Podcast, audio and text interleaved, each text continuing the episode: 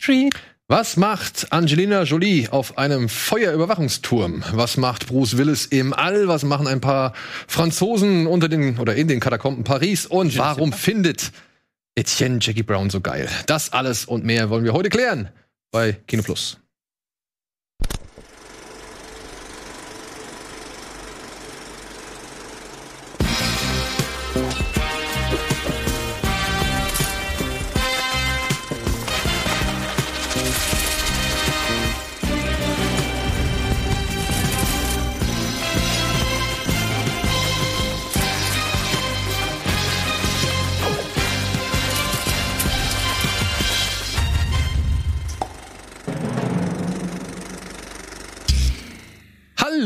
Und herzlich willkommen zu einer neuen Ausgabe Kino Plus. Heute mit Antje im The Killer Gedächtnislook und Etienne. Nee, du hast so ein schönes Ich habe heute weißes schon, ja, ich habe heute schon einmal gehört, das sähe aus, als gäbe es eine weibliche Neuauflage von Miami Vice und das finde ich eigentlich ganz nett.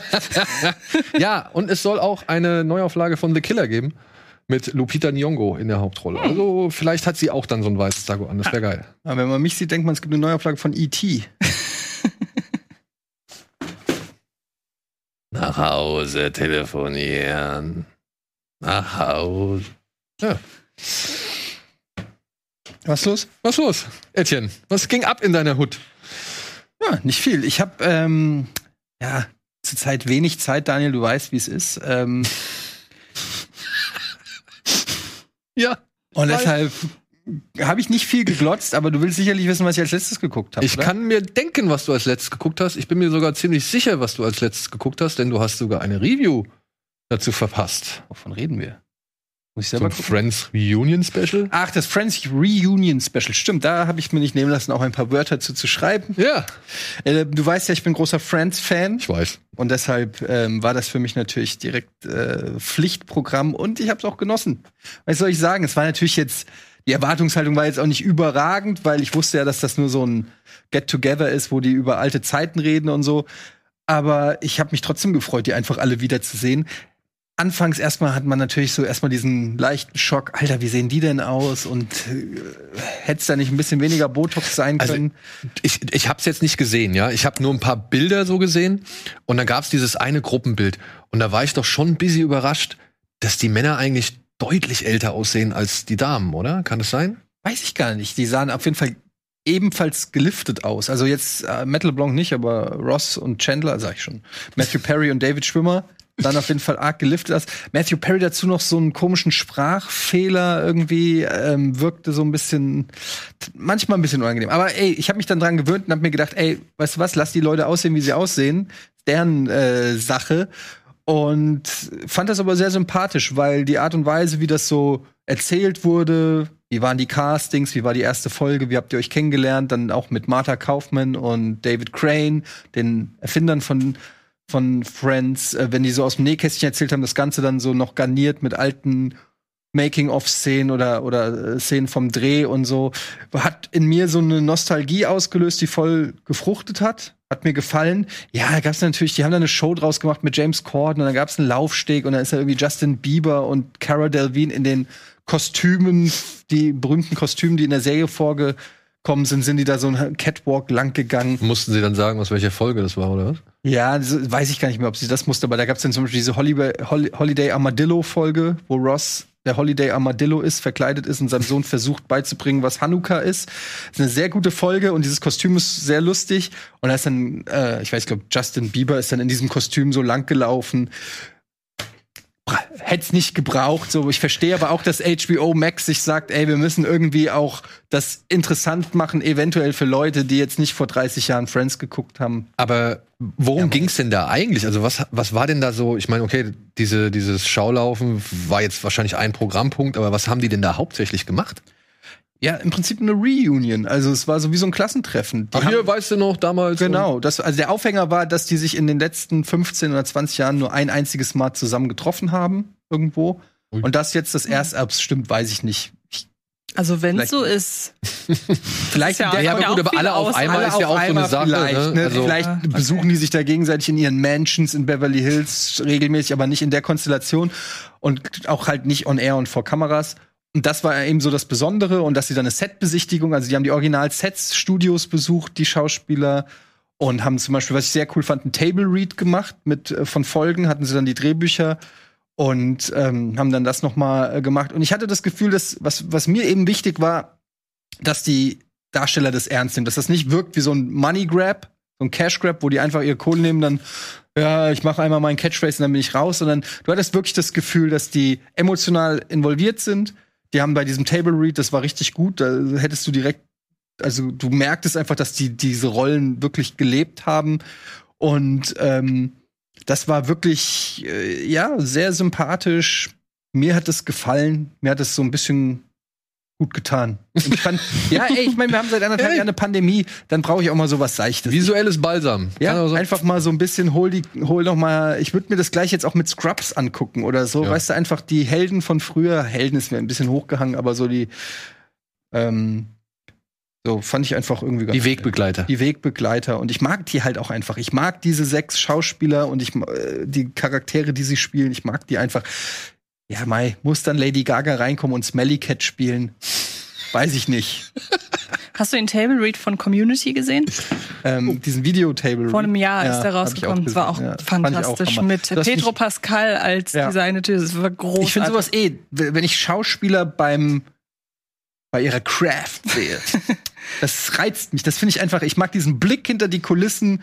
Ähm, den mag ich manchmal mehr mhm. als das eigentliche Endprodukt. Zu sehen, wie ein Charakter, also es gibt ja auch unzählige, ich kriege das immer auf Instagram vorgestellt hier, so unzählige ähm, Behind the Scenes von Wolf of Wall Street mit Leonardo DiCaprio, wo man dann sieht, wie er kurz bevor die Szene losgeht, wie er so in Character geht und wartet, bis es bis Action gerufen wird und dann sofort in seine Rolle geht. Ich finde es faszinierend zu sehen, wie so der Schalter umgelegt, wie der Schalter umgelegt wird, wie wirklich Leonardo DiCaprio den Körper verlässt und ich weiß jetzt nicht mehr, wie der da heißt, Bel Belfort oder was. Jordan. Jordan Belfort. Belfort plötzlich in den Charakter reingeht und das ist einfach, ähm, werden wir auch später bei Jackie Brown reden, ähm, weil da gibt es ein Interview auf der Blu-ray, die ich habe, auf der Special Edition mit mit ähm, Quentin Tarantino und da wurde er quasi zu jedem Schauspieler in diesem Film gefragt. Und wenn er dann beschreibt, was das für ihn ausmacht und so. Machst du gleich. Diese Liebe fürs Schauspiel, die habe ich halt auch. und hast du auch sonst noch was gesehen neben Friends? Ich habe einen Film gesehen, äh, Calm with the Horses. Den hatte ich ganz lange auf meiner Watchlist. Das ist, glaube ich, ein irischer Film, ein Gangsterfilm. Und der hat mir ganz gut gefallen. Ich weiß gar nicht, wie ich auf den gekommen bin. Der Regisseur heißt Nick Rowland und ist, glaube ich, ein ja, ein Erstlingswerk. Zumindest hat er noch nichts Nennenswertes gemacht. Die Schauspieler kennt man ein bisschen. Ähm, Cosmo Jarvis und Barry, ähm, Barry Kogan. Ach, das ist der Mann aus äh, Killing for a Sacred Deer. Genau. Der junge Mann. Ja, der oder Böse. der aus äh, Dunkirk, der junge mhm. Mann, der genau. auf dem Boot mitfährt. Er sieht so ein bisschen aus und er hat äh, hier bei Chernobyl hat er noch mitgespielt. Genau. Bei der kommt jetzt groß raus, raus Eternals, The Green Knight, The Batman, überall spielt er mit. Also den wird man jetzt häufiger sehen. Und Cosmo Jarvis, der eigentlich so die Hauptrolle spielt, der, den kennt man auch aus Hunter Killer hier, äh, Annihilation, Lady Macbeth, auch schon einiges gemacht.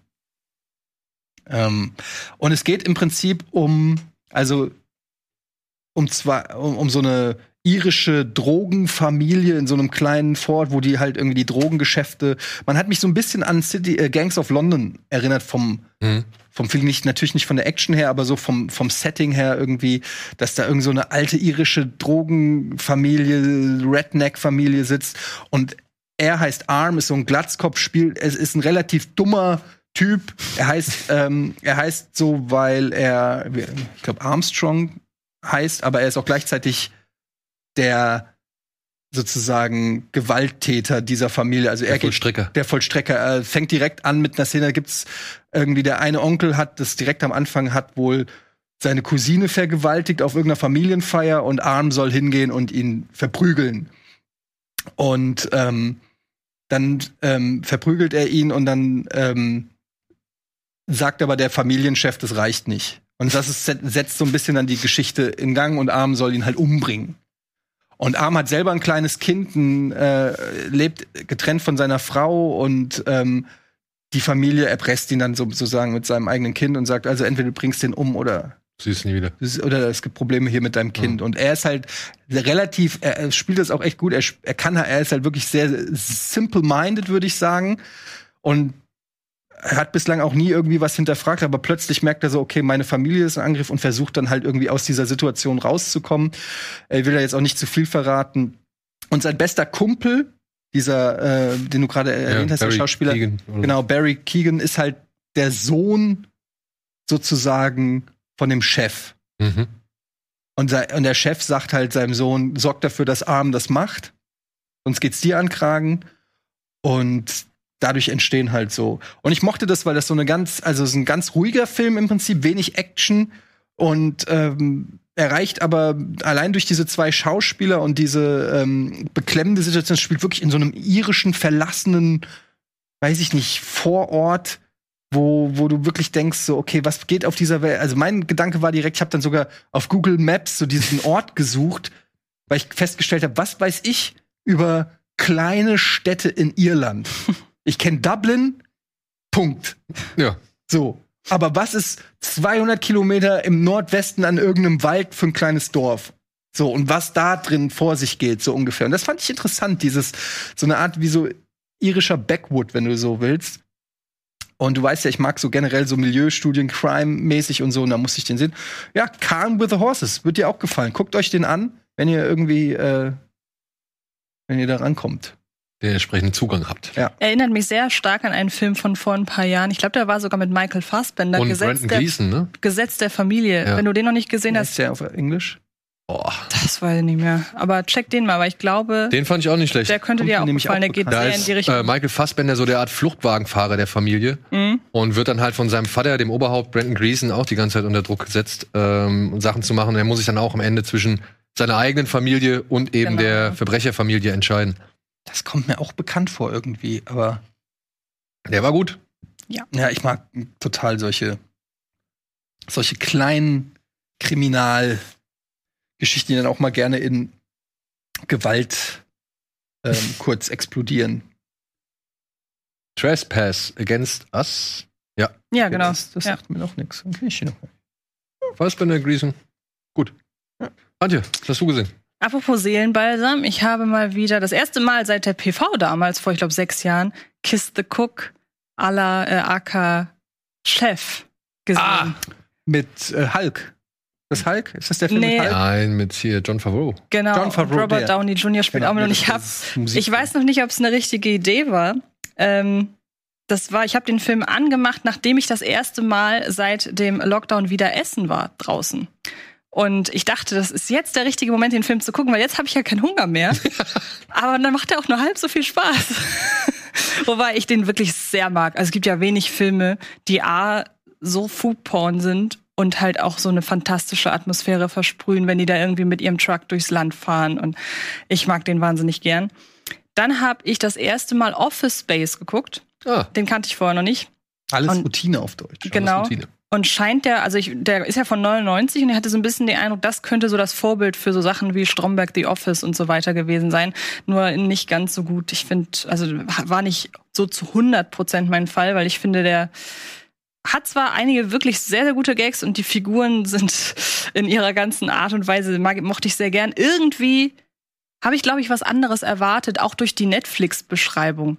Weil irgendwie kündigt die Netflix-Beschreibung so ein bisschen an, dass irgendwann jemand durchdreht im Büro. Und das ist ja eigentlich genau das Gegenteil. Und da habe ich, glaube ich, einfach so ein bisschen das Falsche Ja, das erwartet. ist dieses eine Bild, was von dem Film immer weitergetragen wird, von diesem zugewickelten, weißt du, hier der. Der im Rollstuhl landet. Gen Mhm. Ja, genau. Die Jump to Conclusion, Matt. Ja. Und äh, ja, Es ist halt ein Mike Judge-Film und Mike Judge ist immer so ähm, auch ein Stück weit. Offbeat. Ja, Offbeat trifft's ganz gut. Also ähm, ich kann das schon verstehen. Ich, ich mag den Film sehr, sehr gerne, habe den auch schon sehr, sehr oft gesehen. Aber es ist immer so, wenn man die Situation gerade nicht lustig findet, dann, also dann ist auch erstmal 20 Minuten lang Nix lustig. Nix, nix los. Ja, also ähm, das ist so ein bisschen, glaube ich, äh, Love it or leave it. Weil, äh, weiß ich nicht. Also es ist. Ich habe neulich Idiocracy gesehen, ist ja vom gleichen Typen. Mhm. Oh, den mag ich auch. Und äh, für mich funktioniert es einfach, weil ich alles so absurd und, und ich irgendwie, ich mag halt bei Office Space auch wieder diese Charaktere, ja, diesen Chef, mm, Ja, genau. Memo, mm, well, diesen super und der, wie der aussieht, allein das Aussehen, diese Hosenträger, die Kaffeetasse, alles da drin triggert mich. Ähm, dann den Stapler, mein Stapler. Oh ja, er ist der Beste. Ähm, ich weiß nicht, da gibt's so viele und dann die Nerds, die dann versuchen, äh, ich weiß nicht, ich mag das einfach. Ich mag, ich mochte, mag schon diese Eröffnungsszene mit dem Stau. Da, ja, Das genau. ist halt so 100 Prozent kann ich mich identifizieren. Der dass eine immer Typ, die falsche dann- Lane wechselt. der eine Typ, der da mitrappt und Genau, dann und kommt dann das aber, Fenster runter, ja, ja, das genau. Fenster hochmacht. ja, das sind schon so ein paar ganz gute Sachen. Aber Ich glaube, wenn man auch den zu spät sieht, dann, dann geht der Humor, glaube ich, nicht so über. Kann auch sein. Also was ich halt einfach schade fand, war, dass der ganze äh, Plot rund um den, den Betrug, der fängt ja tatsächlich relativ spät an. Also ich finde, dass der Film das lange, wenn man sich im Vorfeld gar nicht informiert, lässt der lange offen, worauf das eigentlich hinausläuft. Ich hätte mir einfach ein bisschen früher gewünscht, dass so die Richtung vorgegeben wird. Aber so, ich habe schon sehr regelmäßig laut gelacht. Also das kann ich schon sagen. Ich könnte mir vorstellen, dass sie irgendwann hingegangen sind und haben gesagt, ey, Alter, du musst jetzt hier auch nochmal eine Geschichte Ja, ja, eben, Ich genau. könnte mir vorstellen, das war am Anfang nur so als Büro-Alltagsbeobachtung Genau. gedacht. Und dann irgendwann haben sie gesagt, nee, ey, wir brauchen noch eine Geschichte. Es geht halt um nichts. Plötzlich Ja, kommt auch noch Jennifer genau. Aniston drin vor und du denkst dir so, was ist denn jetzt los? Aber ähm, ich habe den damals in der Sneak gesehen übrigens und das war der perfekte Sneak-Film. Weil irgendwie äh, du nicht so richtig wusstest, was los ist und dann legt der äh, John, wie heißt der, Livingston? Ron Livingston. Ron Livingston. Ron Livingston. Ron Livingston legt dann da halt irgendwie los und scheißt auf alles und alle so, ja, scheiß auf alles, zeig's deinem Chef, dir ist alles egal und äh, ja, das war irgendwie, ich hatte gerade Abi. das war irgendwie genau der richtige Zeitpunkt, wo ich den gesehen habe. Aber der schafft das ja echt schnell, dass man mit dem Hauptdarsteller zusammen genervt ist. Es reicht ja schon irgendwie zwei Minuten, die er da in seiner kleinen Kabine sitzt man hört nur die quietschige Stimme von Ja. der Buchhalterin im Hintergrund, die immer das Gleiche sagt. Und sofort weiß man, man will da eigentlich auch sofort weg. Also der hat schon wirklich äh, seine Stärken, das muss ich sagen. Und er zeigt auch dieses Cubicle-Ding, so diese Großraumbüros, Oh ne, dass Gott, das ja. so wirklich, du denkst dir so, oh Gott, das ist wirklich. Hölle. Ich habe ich hab auch in so einem gearbeitet, früher, als ich noch Tele, Telemarketing gemacht habe, Telefonmarketing, äh, exakt in so einem Büro. Und ich hatte auch so einen Chef, der immer gekommen ist, sich dann da so hingestellt hat und gesagt, oh, und ist hier alles in Ordnung? Und ich so, ja. Alles, äh, alles in Ordnung. Alles okay. Und ich konnte das irgendwie, ich weiß nicht, ich konnte den wirklich fühlen, diesen Film. Haben Sie mitbekommen, dass das Deckblatt neu gemacht Ja. werden muss? Didn't you get the memo? Oh Mann. Und ich habe, aber den habe ich noch nicht zu Ende geguckt, das werde ich auch heute noch machen, äh, Nobody. Angefangen. Ich habe jetzt so noch eine Ah, Stunde. den neuen, ja. äh, ich bin mit einer Stunde durch und der macht sehr gute Laune, muss ich sagen. Ich liebe diese Besetzung von, hast du den auch gesehen? Mhm. Von diesem Typen, der dann einfach plötzlich explodiert und gefällt mir bisher. Ich muss ihn noch zu Ende gucken. Ist der gleiche Drehbuchautor oder ist vom gleichen Drehbuchautor wie John Wick, ne? Mhm. Merkt man gar nicht. So, ihr merkt jetzt auch nichts. Ihr guckt einfach mal kurz dahin. Wir machen einen kleinen Spot und dann sind wir in 0, nichts wieder zurück.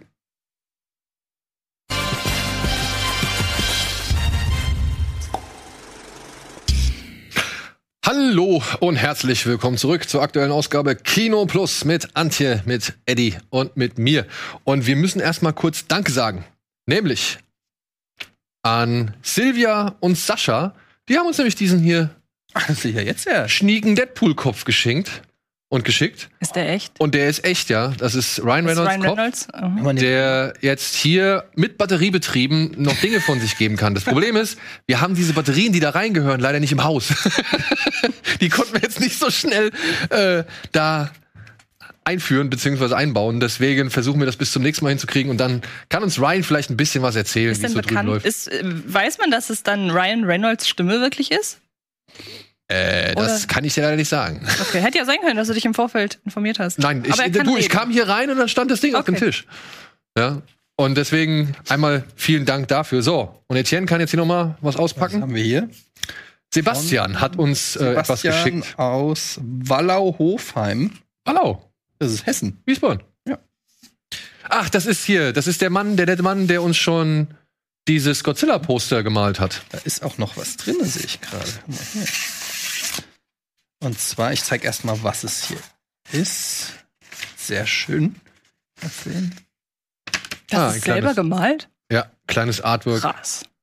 Wie gesagt, er hatte schon den, diesen Godzilla da hinten. Äh, der ist von, auch von ihm. Das ist wirklich fantastisch gemalt. Das ist mit, Ich weiß nicht, was ist das? Buntstift? Ich kann es nicht genau sagen. Filzstift einfach. Für Daniel Schröckert.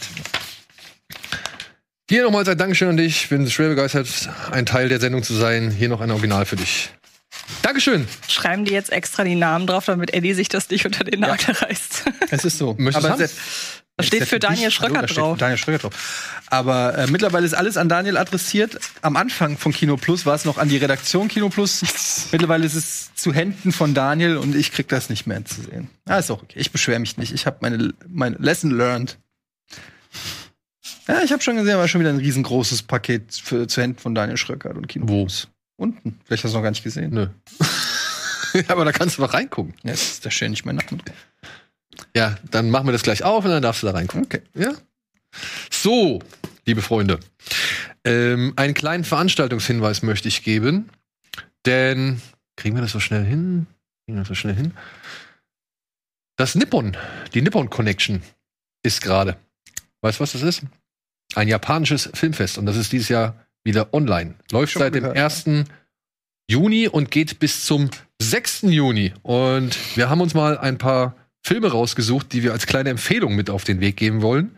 Unter anderem könnte ich dir auch, äh, würde ich dir auch mal raten, ähm, Beyond the Infinite Two Minutes. Da geht es um einen jungen Mann oder einen Mann, der stellt fest, dass sein Fernseher zwei Minuten in die Zukunft Oh, cool. in der Zukunft zeigt. Und dann stellen sie fest, im gleichen Haus befindet sich noch ein Fernseher, der in die Vergangenheit zurückzeigt. Und dann stellen sie halt die beiden Fernseher gegenüber. Und daraus entsteht halt eine Unendlichkeitsschleife. Ich weiß es nicht. Auf jeden Fall ist das ein 70-Minuten-Film von einer jungen Kollektivtruppe, der wohl fast ohne Schnitt gedreht worden ist. Also ein One-Shot. Ein 70-Minuten-One-Shot. Ja. Cool, klingt cool. Dann gibt es noch Lupin der Dritte, The First. Lupin, sagt ihr das was? Lupin der Dritte, diese Anime-Serie. Das ist jetzt der erste digital animierte Lupin-Film. Den zeigen die jetzt. Den habe ich schon gesehen. Da macht sich Lupin auf die Jagd nach so einem, keine Ahnung, aztekischen Schatz oder mexikanischen Schatz. Hinter dem auch die Nazi-Bewegung, wie heißen sie? Ahnenerbe hinterher ist. Und es ist wirklich so wie Tim und Struppi ungefähr, muss man sich das vorstellen. Die, die, ähm, na, die CGI-Animationsverfilmung von Mhm, Steven Spielberg und Peter Jackson. Ja, also das ist schon, schon sehr gut gemacht. Dann gibt's noch Red Post on Asher Street, der neue Shion Sono. My Blood and Bones in a Flowing Galaxy, da, auf den habe ich auch Bock. Da geht's um einen jungen Mann, der Held sein möchte und sich dann halt dann für ein junges Mädchen einsetzt, die ein paar Klassen unter ihm ist und die halt von Mitschülern geschasst wird. Aber dann muss er feststellen, dass in deren Familie irgendwie einige schräg ist und das führt wohl zu größeren Komplikationen. Dann gibt es Special Actors. Das ist der neue Film von dem Mann Ueda, der auch One Cut for the Dead, gemacht hat. Oh. Ja, ähm, da geht's um ja, da geht's um eine bestimmte Gruppe von Schauspielern, die immer nur engagiert werden, um, weiß ich nicht, die Masse im Hintergrund oder die klatschenden Leute im Publikum oder Trauergäste und sonst irgendwas darstellen sollen. Statisten so. Ja, so richtige Statisten, aber so halt schon mit ein bisschen mit einer kleinen spezielleren Note. Und diese Gruppe von ja, Statisten oder Special Actors wird eines Tages beauftragt damit, ein kleines Mädchen aus der Geiselhaft, einer Geiselhaft zu befreien. Ich bin gespannt, was der Mann daraus macht. Also habe ich Bock drauf. Und dann gibt's noch Wonderful Paradise, auf den habe ich auch Bock. Da ist eine reiche Familie, die ist plötzlich bankrott gegangen und die sagt jetzt halt, ja, okay, haben eh nichts mehr zu verlieren und die Tochter setzt halt eine Party-Einladung bei Twitter rein und sagt halt, kommt alle. Und dann kommen sie alle. Und sie kommen halt wirklich alle. Und das muss wohl richtig krass eskalieren mit irgendwelchen Project X. so ungefähr, nur noch halt mit, wie, warte mal, wie steht's hier? Ähm, man feiert Hochzeiten und Beerdigungen, Statuen werden lebendig, Kaffee, Kaffeebohnen mutieren zu Monstern und Katzen gibt es auch. Und ich habe das Bild gesehen, da sind alle auf die, also es ist, eine, ist diese Partygesellschaft und alle haben Blut im Gesicht. Also, ich habe ein bisschen Bock. Ja. Nippon Connection, Klingt doch interessant. Einige interessante Sachen. Ja. wie gesagt, läuft jetzt vom ersten äh, oder ist also seit dem ersten am Start, geht bis zum Sonntag, den 6.6. Und ich glaube, ein Film kostet wie bei uns 6 Euro.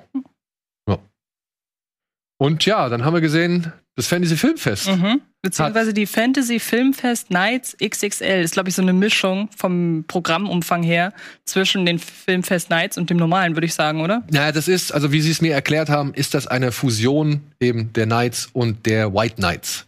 Weil sie Okay. aufgrund der Pandemie beides nicht stattfinden lassen konnten. Im Mhm. letzten Jahr haben sie jetzt gesagt, okay, sie machen jetzt eine Art XXL-Ausgabe, die jetzt Mhm. über vier Tage geht, anstatt wie bisher immer Okay. über zwei. Und da sind ein paar nette Sachen dabei. Die zeigen unter anderem A Quiet Place 2 zum Beispiel, was schon Kommt der in mal. die Kinos?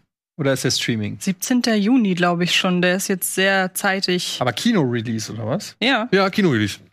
wann haben wir? Wir haben vorhin Boah, drüber Alter, gesprochen. das war der, das war der, mein, mein vorletzter Film vor der, erst vom ersten Lockdown. Und mein letzter, das war Ende März, haben wir den schon gesehen. A Quiet Place 2. Ja. ja, Den kennt ihr schon. den kennen wir schon, ja. Also, was heißt kennen? Wir, Also- haben, ihn, wir haben ihn gesehen und Und? erinnern nicht mehr so Ich kann mich viel. halt nicht mehr so wirklich viel erinnern. Ey, das ist halt, also deswegen ist es schwierig, John was dazu. Krasinski, Ja. ne? Macht seine, äh, also directed seine eigene Frau. Ja. Aber jetzt ja auch nicht zum ersten Mal. Ne? Ist vor allen Dingen ein bisschen angenehmer als dieser furchtbare ähm, The Reckoning, wo Neil Marshall seine Oh ja, der neue von Neil Marshall. Hast du den von dem schon gehört? inszeniert. Reckoning? Wenn du The dich mal Reckoning, wieder ja. richtig aufregen willst. Also das ist wirklich ein, ein Hassfest wohl. Ich glaube, den kenne ich schon. Mit der Hexe, die gefoltert wird. Also Hexe Schreibt man das mit R oder mit WR? mit R. Mit R. Nur mit R. Ja, äh, Quiet Place 2 haben sie. Conjuring dann 3. Conjuring 3 haben sie. Dann Bad Hair, das ist der, glaube ich, neue Film von Lena Okay. Waite, oder wie sie heißt. Sieht aber richtig scheiße aus. Ja. Die hier bei, bei Du gibst Ready Player Stern. One, die äh, Afroamerikanerin bei Ready Player One, der beste so, Kumpel ja. von ihm. Mhm. Also, ja. Dann Kavit, auf den haben wir auch, äh, Antje so und ich, ein bisschen Bock. Ist das Mhm. ein Regiedebüt, haben wir, äh, habe ich mitbekommen. Diesen Come True, Caveat. ja, Kavit, Kavit, Kavit. Kavit. Welcher, also ich habe mir irgendwie drei Filme im Vorfeld vermerkt. Welcher war das? Von der Story her? Welcher jetzt? Kavit? Das war der, wo du gesagt hast, der hört Der erinnert sich mich an Tusk. Genau, ja, Ja, weil sich an der auch eine ganz äh, krude Ausgangslage irgendwie hat mit einem sehr weirden Setting und wo man auch denkt, das kann richtig gut werden oder richtig scheiße, aber in, es, wird, es wird eine Enttäuschung, wenn es nur mittelmäßig ist. Caveat. Caveat. Caveat. Okay. Caveat. Okay. Die Warnung. Die Warnung. Ah, Sind wir wieder ein bisschen schlauer. Ja. Aber auf den habe ich auch Bock, auf Mhm. den Come True habe ich Bock. Da habe ich mich aber nicht so drüber informiert, weil ich auch schon gerne mal so ein paar Filme auf mich Mhm. komplett ahnungslos wirken lassen möchte. Ähm, was ich empfehlen kann, das ist etwas weiter unten. Ähm, Also Dry, den habe ich auch schon von gehört. ja, Mhm. hier Paper Tigers, den habe ich schon gesehen. Den kann ich empfehlen, wenn man auf so Martial Arts Komödien aus den 80ern und 90ern steht. Da geht es um so drei ehemalige ja, Karate-Profis, die jetzt aber halt alle in ihren mit 40ern sind und alle schon irgendwie ganz andere Lebensziele verfolgen und halt komplett alles von ihrer Kampfkunst verlernt haben.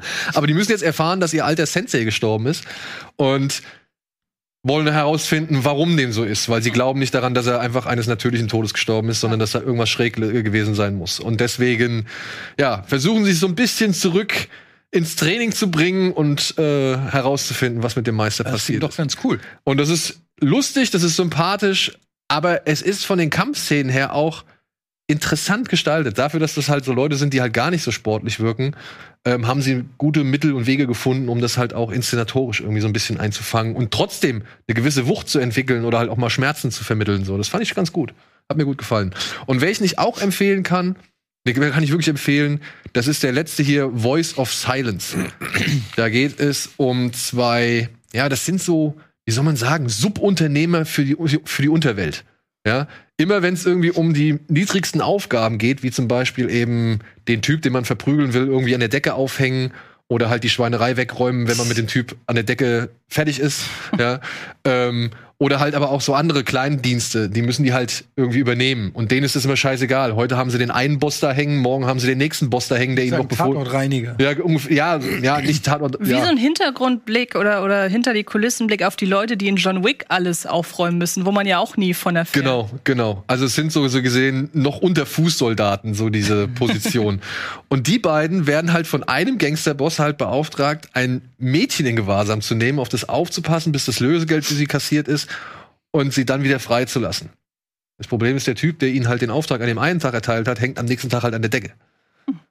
Und jetzt heißt es, ist halt guter Rat teuer. Mhm. Und das erzählt halt der Film. Und fand ich gut. Hat mir sehr viel Spaß gemacht. Ich freue mich noch auf Violation, weil das ist wohl einer der Filme, wo ich nur drüber gelesen habe, dass die wohl richtig, dass er richtig an die Substanz gehen soll. Äh, Rape and Revenge, aber in wohl nicht abgehoben, sondern in richtig ernst. Ja. Und Sun klang von der Story her auch interessant über eine junge Frau, die mit ihrem Kind, glaube ich, oder auch ohne, oder sie kriegt das später, weiß ich nicht, aus einer Sekte, aus einer Sektengemeinschaft flieht. Ah, das war der, okay. davon Und ja, okay. äh, dann äh, sieht sie eines Nachts plötzlich ganz viele Leute um das äh, Kinderbett ihres Sohnes herumstehen, was wahrscheinlich auch mit dieser Sekte zu tun hat. Und ab dem Moment benimmt er sich komisch und irgendwas passiert da. Könnte ein klassischer Besessenheitsschocker werden, könnte aber auch vielleicht ganz gut werden. Vielleicht ein bisschen eher psychologisch, oder? Mhm. Wahnsinn, wie viele interessante Filme hier schon. Dann soll man das alles gucken. Ja, das ist die Frage, ne? Wann soll man das alles Äh, Und wird das im Kino sein? Ja, ne? Das wird im Kino sein, ja. Bin sehr gespannt. Und, Haben wir gesagt, äh, wann? Oh, haben wir gesagt, wann? Nein. haben wir nicht. Steht es da irgendwo? Ähm, 2021, 24. bis 27.06. 24 Okay. Ah, nee, warte, 27. das war Stuttgart. Ja, aber auch in Köln und Halt auch. dann hier 17. bis 20.06. ist es München, in und Nürnberg. und 24. bis 27.06. ist es in Hamburg. Hamburg. Ja, cool.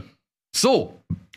Ach komm, dann haben wir die Zeit noch, äh, können wir noch die News abarbeiten. Die sind noch nicht ganz so umfangreich, glaube ich. Bitteschön.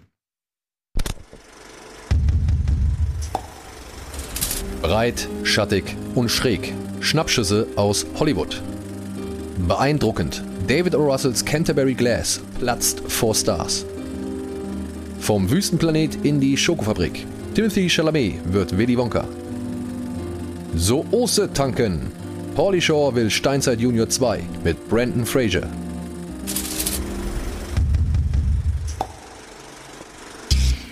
Kennt ihr noch Steinzeit Junior? Klar. Nee. Nee? Macht Ich im Kino gesehen nein. damals. Gar Yahoo ich auch. Serious. Ja. Nicht Yahoo Serious. Nee, warte, was war das? Doch, Yahoo Serious. Nein, das war, äh, das war Einstein Junior.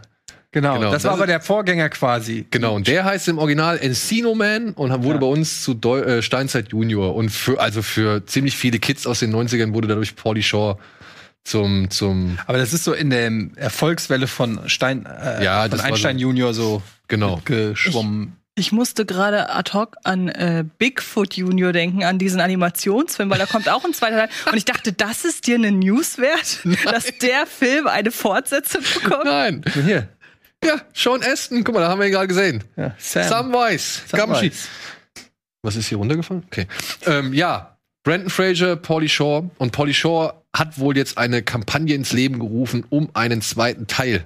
Eben mit der Originalbesetzung. Also er hat gesagt, die stehen bereit, die hätten Bock. Die haben aber nichts zu tun. Ja. Was macht Brent Fraser denn? Ja, Brent, warte mal, wo war der jetzt gerade letztens? Den habe ich Da haben wir noch mal drüber geredet, über Ja, ja. Brent Fraser irgendwann. Äh, aber der, der ist jetzt gerade irgendwo noch mal aufgetaucht, meine ich. Ja. Aber ich glaube trotzdem, dass er Zeit hat. Ja, ich denke auch, dass der Zeit hat. Ja, und das Ganze soll aber auch für Disney Plus dann direkt geplant sein, was eigentlich eine Wahrscheinlichkeit, also die Wahrscheinlichkeit noch mal ziemlich steigert meiner Ansicht nach. Wenn du das Ding direkt für Disney Plus produzierst, das, was wird das kosten so, ja, mit den Leuten auch. Aber es fände ich eine nette, nette Geschichte, wenn sie es denn irgendwie halbwegs charmant hinkriegen. Aber da habe ich so ein bisschen die Hoffnung bei diesen Filmen, die halt sowieso so eher in Vergessenheit geraten sind, genauso wie hier Bud and Doyle zum Beispiel äh, mit Pauly Shore, dann äh, könnte man vielleicht in einer so späten Fortsetzung so ein bisschen was Überraschendes, glaube ich, erwarten. Ich glaube, bei sowas Großem, oder was heißt vermeintlich Großem wie Bill und Ted, da kannst du eigentlich nur enttäuscht werden, oder? Ja. Oder halt Jay und Silent Bob Reboot zum Oh Beispiel. Gott, das war so schlecht. Ja, aber ich, da war die Frage, also ich weiß nicht, ich hatte keine allzu großen Hoffnungen und Ja. die wurden halt dann aber auch tatsächlich echt mehr als erfüllt, so diese allzu großen, äh, nicht allzu großen Hoffnungen. Deswegen, und bei dem, was erwartest du? Ja, nichts. Nichts, ja. Ja. Aber ich habe schon ein bisschen Bock. So, was haben wir noch? Ach so, ja, der Cast von Canterbury Glass ist dagegen ein bisschen hochkarätiger, würde ich jetzt mal Außer sagen. Kontrolle geraten. Ja. Und es ist gerade bekannt geworden nochmal, dass Taylor Swift jetzt auch hinzugestoßen ist. Natürlich. also wir sehen Margot Robbie. Wen sehen wir dann noch? Robert De Niro. Rami Äh, Malek, Remy Malek. Andrea Chris Rock. Riceborough, Da unten sehen wir Timothy Oliphant. dann den Washington, ne? John David Washington, genau. John David Washington. Wie heißt die unten links hier? Damen Gambit. An, an, Anja Taylor-Joy. Ja. Und natürlich Batman, Christian Bale. Und das ist hier Matthias Schönertz. Wer ist denn Christian Bale? Sehe ich den gerade nicht? Da oben links? Oben links. Äh, oben links?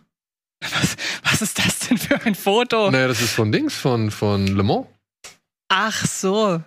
Okay. Wie heißt die ganz oben rechts? Die kennt man auch. Äh, Und die unten, die zweite von rechts, habe ich auch. Kenne ich auch. Ja, Andrea Riceborough. Zoe Saldana Also, das ist ist es da oben rechts. Wer? ah, Zoe Saldana. Zoe Saldana, genau. Ja. Und der Sohn ist Mike Myers, oder?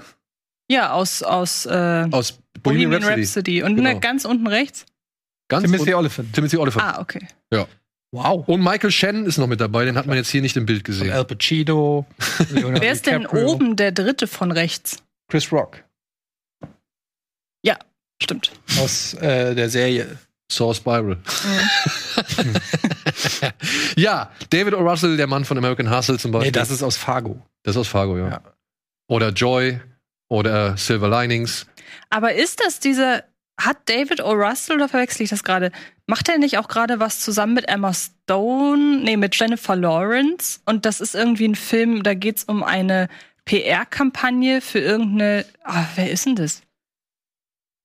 Ich weiß, äh, nee, dann habe ich das verwechselt. Ich, ich, ich suche das gleich mal in der Werbung. Okay. Weil es gibt irgendwie ein Filmprojekt mit Jennifer Lawrence, das super spannend klingt. Werde ich gleich erzählen. Könnte das sein. der Hat ja mit ihr auch schon in American Hustle. Kann es sein, dass es ein gedreht, Netflix-Film ist, ja? Weil mit Leo DiCaprio? Hm? Ja, das ist der Netflix-Film.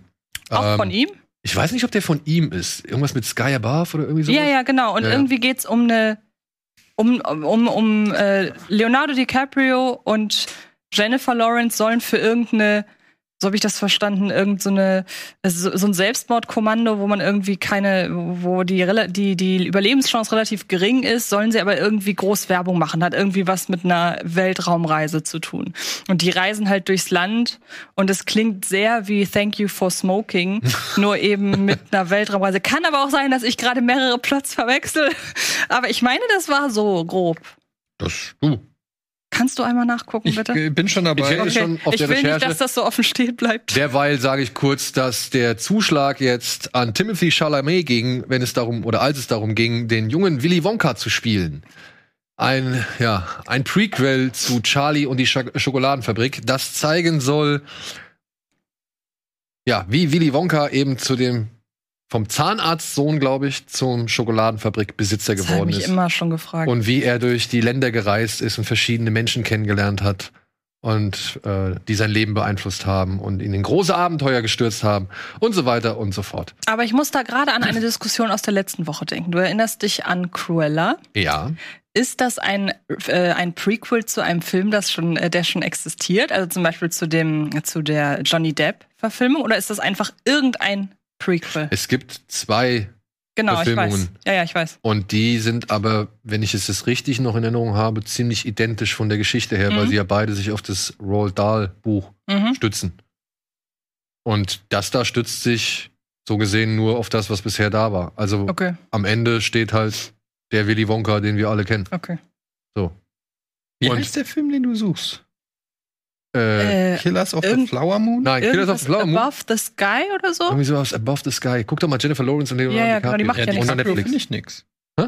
Ich bin ja bei Okay. DiCaprio, finde ich nix. Aber du erinnerst dich auch, dass sowas mal angekündigt ja, ja, wurde, ja. ne? Ja, gut. Der kommt auch. Da gibt's schon Gut. so ein erstes Bild von, wie die beide in so einem Flugzeug stehen Okay. und dann irgendwie auch, glaube ich, nach oben gucken oder so. Okay. Ja.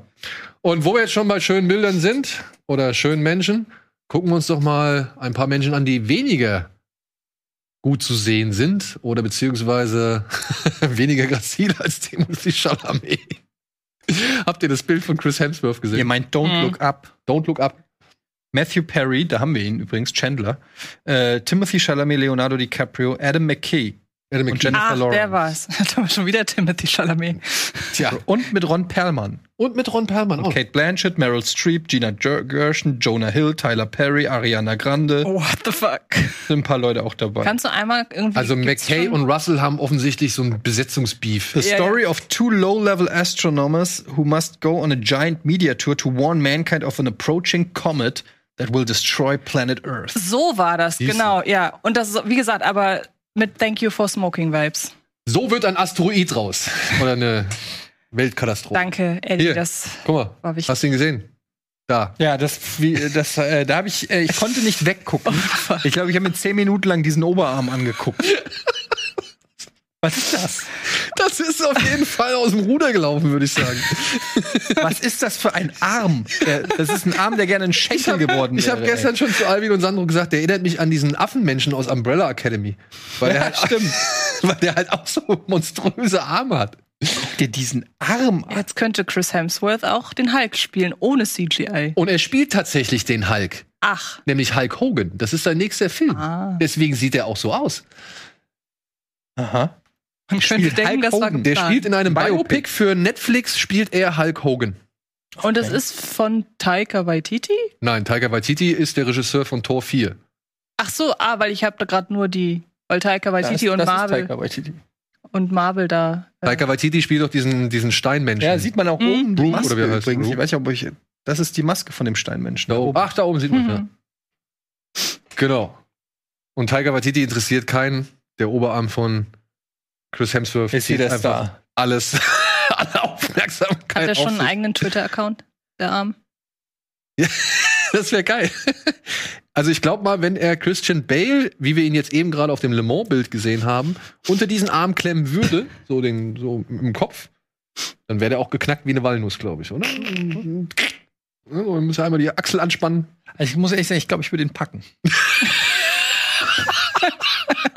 Ja, du lachst, aber ich, ich glaube, Chris Hemsworth ist extrem unbeweglich. Ja, glaub Ich glaube, mit meiner Geschwindigkeit könnte, könnte ich ein echtes Problem für ihn werden. Warum haben wir nicht irgendwie so ein Tool, wo man einfach genau diese Begriffe jetzt alles eingeben kann und am Ende kommt so ein Film raus, der das alles simuliert? Am Ende kann man es nicht beweisen, man muss es dann letztendlich sagen, äh, unentschieden oder weiß ich nicht, wie letztendlich Lieber Chris Hemsworth, falls Sie Zeit haben sollten, wir würden uns dann gerne mal für ein kleines Experiment hier anbieten. so, dann gab es noch ein paar weitere Bilder. fast fast Ist da noch die Impfnarbe? da sind ganz viele andere Narben Ah, okay. hauptsächlich. Ja, weiches, alabasterfarbenes Fleisch. So, ach ja, Borderlands, hast du gesehen? Das Spiel?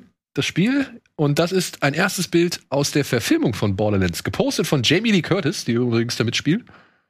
Und das ist Lilith, gespielt von Kate Blanchett.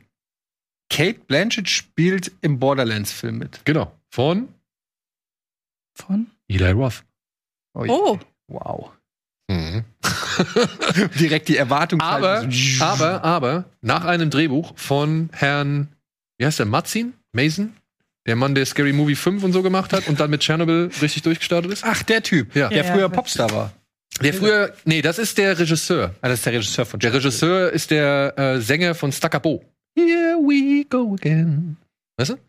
Ja, sagt mir was. Ja. Ja, können wir nicht. nicht Guck mal gleich. Guck, guck, guck's dir Das gleich. war auch so eine Erfolgsgeschichte mit dem Typen gerade. Genau, genau. Das erinnert mich nämlich total an den Arrival-Autoren, der ja auch das Remake von Nightmare on Elm Street einfach geschrieben hat.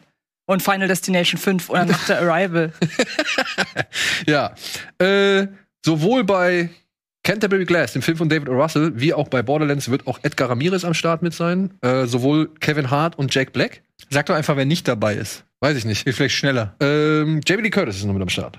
Und Jack Black spielt den Roboter, den, diesen Claptrap, wie er heißt. Ja, sehr gut. Und die spielen halt alle ein Team, zu dem halt Lilith, Kate Blanchett gehört. Und die müssen halt als Team ein, ja, Mädchen retten, der Hm. sich wieder als irgendwie. Aber das klingt auch wie Direct-to-Stream.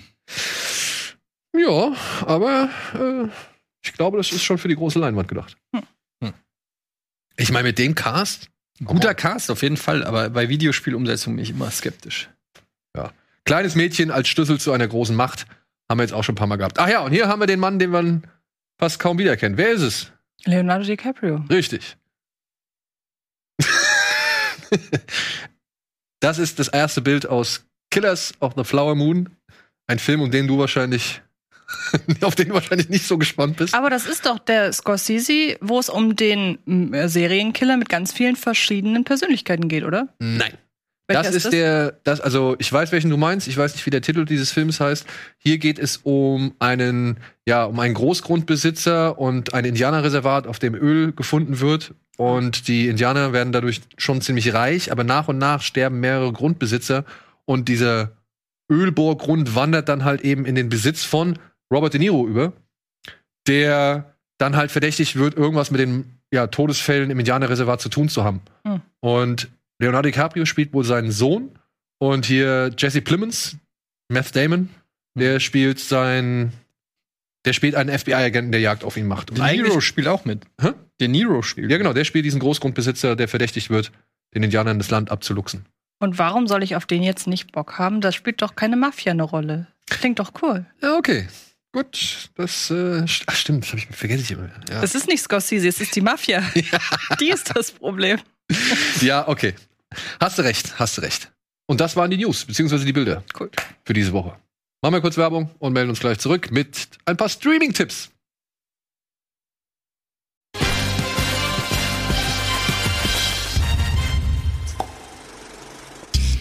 Hallo und herzlich willkommen zur aktuellen Ausgabe Kino Plus mit Antje Etienne et moi. Und hier sind die Streaming-Tipps der Woche. Streaming! Mit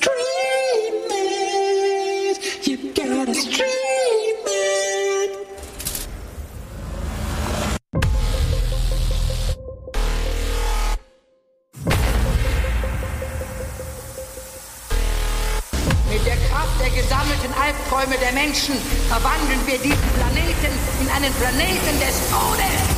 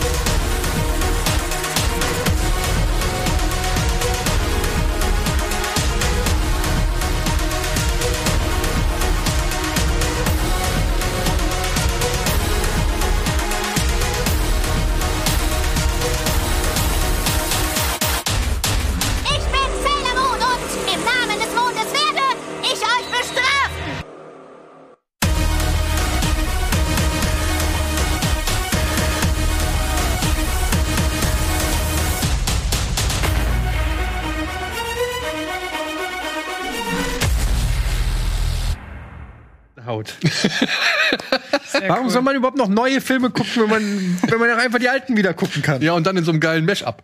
Ach, schön. Ja. Es ist ein bisschen eine Mogelpackung, muss ich dazu sagen, liebe Freunde. Falls ihr euch jetzt wundert, was, was kommt denn da alles raus diese Woche? es ist tatsächlich nur eine Dokumentation, aus der ziemlich viele Szenen aus diesem. Deshalb. Ja. Ich dachte schon, wieso sagst du mir nicht, dass wir über Robocop sprechen? Naja, wir können ja über Robocop sprechen. Was willst du wissen? Ja, weiß ich nicht. Hast du denn In Search of the Last Action Heroes gesehen? Nein. Obwohl ich sie dir geschickt habe. Daniel, du hast es mir geschickt, aber du schickst mir sowas manchmal auch drei Tage vor Sendungsaufzeichnung und ich krieg das dann einfach nicht mehr in drei Tagen alles unter. Ist, äh, kein Vorwurf, aber bitte mach mir auch keinen Vorwurf. Was soll ich machen? Ich guck's auf jeden Fall. Ich hab Bock drauf. Das ist genau das für dich. Da habe ich mega Bock drauf. Ja. Hast du mal? Eric Roberts war Tut mir da. sehr leid. Okay. In Search of the Last Action Heroes ist eine Dokumentation, die jetzt gerade auf Blu-ray erschienen ist.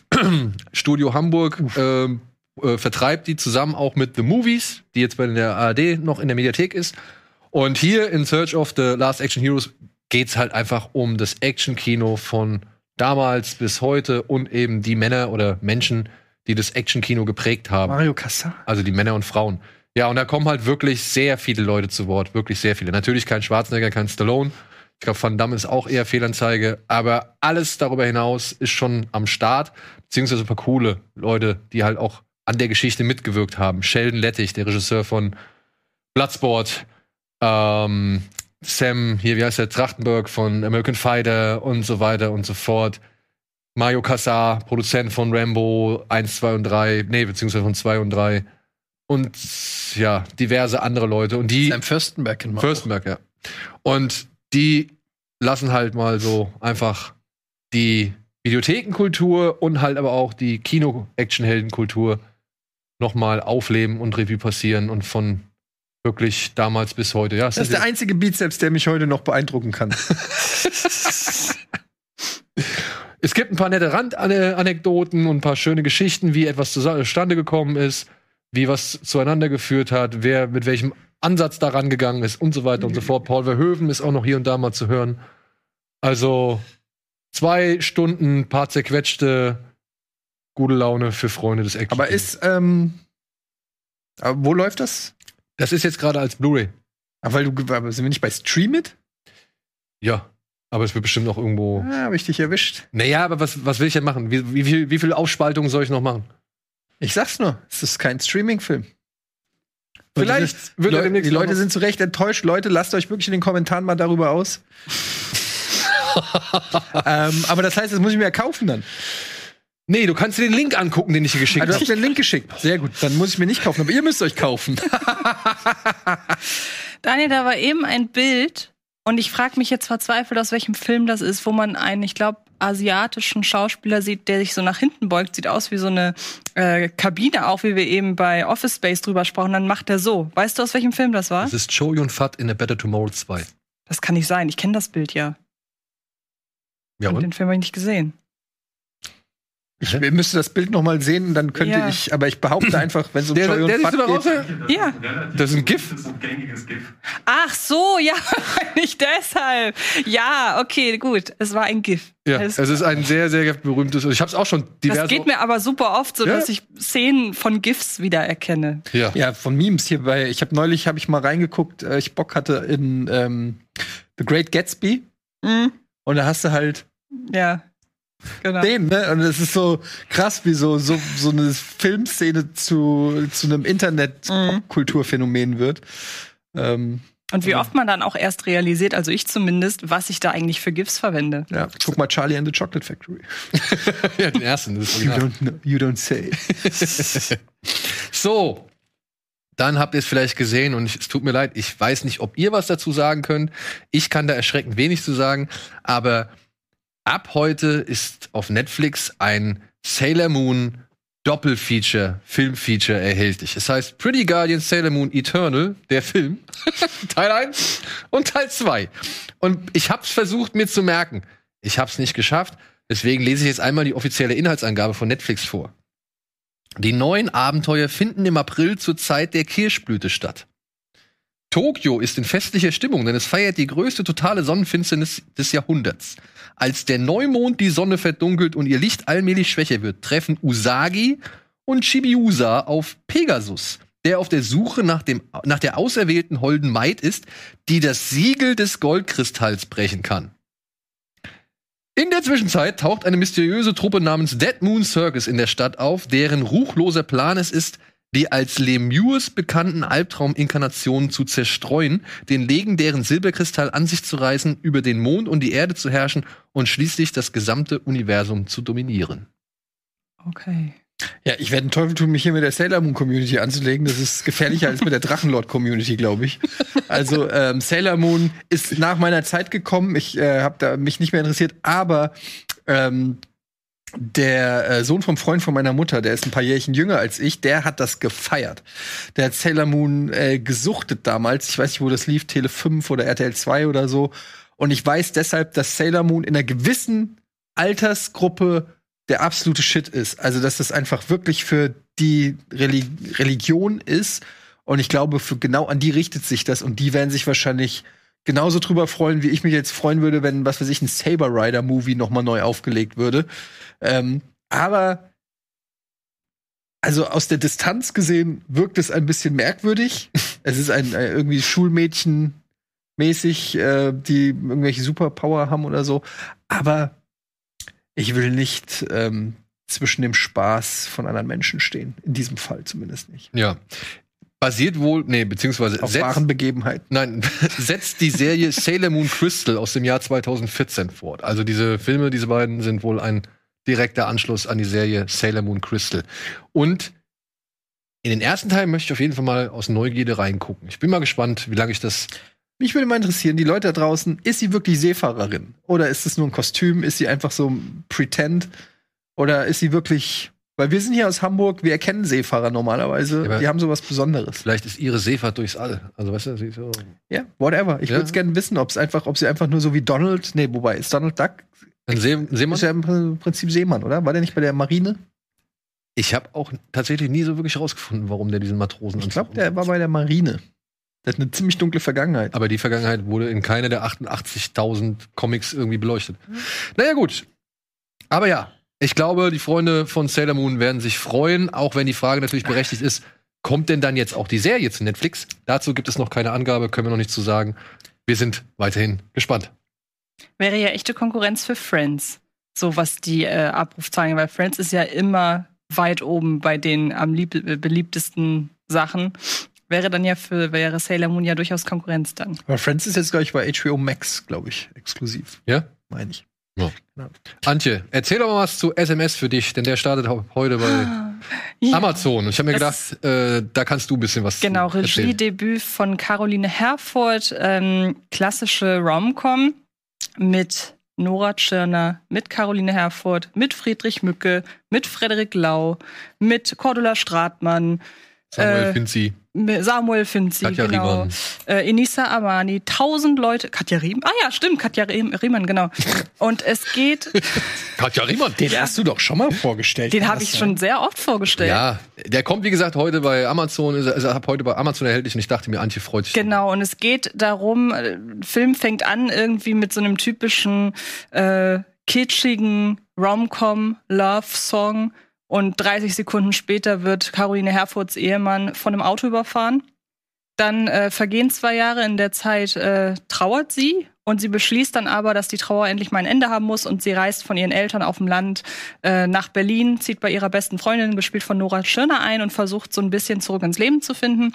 Und das gelingt ihr auch, als sie dann Friedrich Mücke kennenlernen. Und dann erzählt er eine klassische Liebesgeschichte, die auf der einen Seite als klassische Romcom funktioniert und da, wenn man ehrlich ist, auch nicht großartig irgendwas neu macht, außer dass man den Eindruck hat, das ist tatsächlich durchaus down to earth. Also das könnte alles so passieren. Das ist nicht großartig äh, kitschig überhöht oder so. Aber die Highlights für viele sind halt die Nebenfiguren, weil parallel dazu Nora Tschirner eine super Show abliefert als Programmiererin, die permanent Stress mit ihrer Affäre hat und Frederik Lau, der unbedingt über eine Sex-App endlich ein Date finden möchte und äh, da am Rad dreht und macht wirklich, also ich, für mich ist es so, glaube ich, tatsächlich mein liebster deutscher Film der letzten Jahre. Ich mag den unheimlich gerne. Ach, dann gibt's auch noch einen parallelen Handlungsstrang über eine, über die Karikatur einer äh, Schlagersängerin, so eine Mischung aus Andrea Berg und Helene Fischer, gespielt von Katja Riemann. Und dann spielt das Ganze auch noch so ein bisschen im Journalistenmilieu, Milieu, weil äh, Friedrich Mücke nämlich ein äh, Sportjournalist ist. Also kommt viel zusammen und macht wirklich, äh, macht einen wirklich warm ums Herz.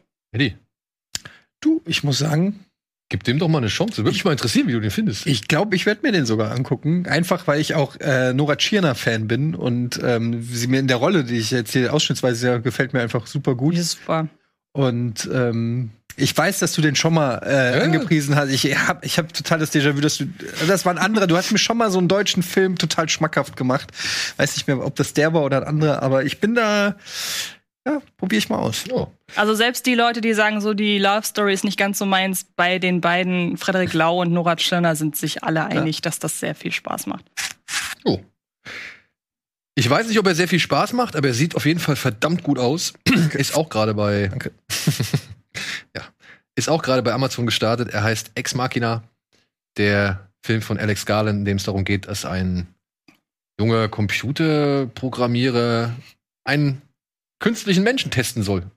Und testen soll, ob die KI, die hier entwickelt worden ist, eben einfach nur menschliches Verhalten simuliert oder tatsächlich ein echtes Lebewesen ist. Und das Ganze findet halt statt in einer Luxuswohnung vom Erfinder dieser ganzen, äh, beziehungsweise dieser KI. Und entwickelt sich zu einem, wie soll man sagen, Hightech-Thriller. Menschlichkeitsthriller, oder? So Mhm. in der Richtung. Mit, ja, prominenten Namen. Unter anderem Donald Gleason und äh, Oscar Isaac, aber auch noch Alicia Vikander mit dabei. Und ja, hat einen Oscar bekommen, war technisch beeindruckend, zumindest was so einige Cyborg- oder Androiden-Effekte angeht. Und baut eine ganz eigene Spannung und Stimmung auf. Eben auch aufgrund der cleanen, sterilen, alles andere als gemütlichen Kulisse. Das ist fast ein Kammerspiel, kann man Ja. schon sagen. Ja. Und Oscar Isaac, muss ich sagen, ist für mich mein Highlight, weil der ist, der wirkt halt schon, ja, der wirkt nett irgendwo, der wirkt intelligent, aber der wirkt vor allem auch echt immer sehr so, so bullig, so bedrohlich irgendwie, obwohl er da halt einfach einen sehr cleveren Typ Und halt auch ganz anders, als man ihn so sonst irgendwie Genau, kennt. genau. Also wirklich sehr wandelbar. Also da sieht man, wie, was für ein guter Schauspieler das auch Ja. ist. Ne? Ja, Dom Hall Gleason. Die beiden haben ja dann noch mal in einem anderen Film zusammen mitgespielt. Und Alisa Vikander, ich glaube, das war so der Film, der sie auf die Map Das war der, hat, ne? der ihr Durchbruch so gesehen. Ne? Und dann hat Also- sie noch den ähm, mit, wo der Stephen Hawking Schauspieler. Der? Freddy, Freddy Redmayne? Eddie Redmayne. Eddie. Eddie, Redmayne, ähm, wo er als Sag Frau, glaube ich. wo er als Frau posiert. Danish Girl. Danish Girl. Danish Girl, da spielt sie auch. Genau, da spielt sie so- seine Freundin, Ja, ne? aber das war aber kurz danach oder kurz, also es war zumindest irgendwie. Komm, ich guck's nach, was soll ich hier tun? Ja, aber die beiden Filme so Das sind, waren so die ich- beiden, die Alisa Vikander auf die Genau. gebracht haben, ne? Ja. Von der hat man auch lange nichts gehört. 215 und der ist von Ich glaube, die ist gerade wahrscheinlich wieder bei Tomb Raider ganz gut in Action. Ex Machina. 214, ja, 214, 215. Das waren so die beiden Filme. Und dann war sie plötzlich da. So, einen kleinen, vielleicht interessanten Horror-Tipp für den einen oder anderen, der auch so ein bisschen dem Found-Footage-Genre zugeneigt ist. Heißt Katakomben, kommt auf Amazon am 7.6., handelt von einer jungen Frau, die ja ihrem Vater nacheifern möchte und unter den oder in den Katakomben von Paris einen Schatz sucht und das alles mit ja, Handkameras oder Helmkameras dokumentiert. Und in diesen Katakomben kommt es zu ja, sehr bedrohlichen, unheimlichen, vielleicht sogar übernatürlichen Ereignissen und man Der- zweifelt an Wahrheit oder Realität und, und Vision. Ist wirklich, also muss man erstmal sagen, dass es diese Katakomben, also diese Die Massengräber unterhalb Paris, die gibt's halt wirklich. Das ist kein Quatsch. Kann man auch äh, Touren machen, wenn man in Paris ist und so. Ähm, und der Film ist gar nicht so schlecht. Nö. Ähm, der heißt, äh, der heißt auch im Englischen heißt der anders. As above, so below. Genau, as above, so below. Und ähm, ist tatsächlich ein besserer Vertreter seines Genres, finde ich. Ich habe den gerne geguckt. Ähm, hat natürlich, ja, ist halt ein am Ende, er will nicht zu viel verraten, aber Ja, halt wenn man sich mal durchdenkt, ist der Film leider ein bisschen quatschig. Ja, das meine ich. Es ist halt, am Ende ist es halt so ein Horrorfilm, wo du halt denkst, ja, Found Footage macht da nicht so viel Sinn. nee, Dafür folgen sie Found nicht so Footage macht konsequent. überhaupt keinen Sinn. Du hättest den Film eigentlich. äh, Eigentlich hätten sie den Normalfilm sollen, dann wäre es besser gewesen. ja, genau. eben, genau. Aber der ist schon okay, der ist echt gruselig und, Mhm. und hat ein paar schöne Schock, äh, äh, Grusel und, und, und Ja, Schockeffekte. Und ich diese- mag dieses Die, Setting. diese einfach. unmittelbaren Momente, dass du halt eben gerade mal um die, um die Höhlenkurve gehst und plötzlich steht da halt, wie da eben gesehen, ein Klavier so. Und du denkst halt, wie, what the fuck, wie kommt das hierher? Ne?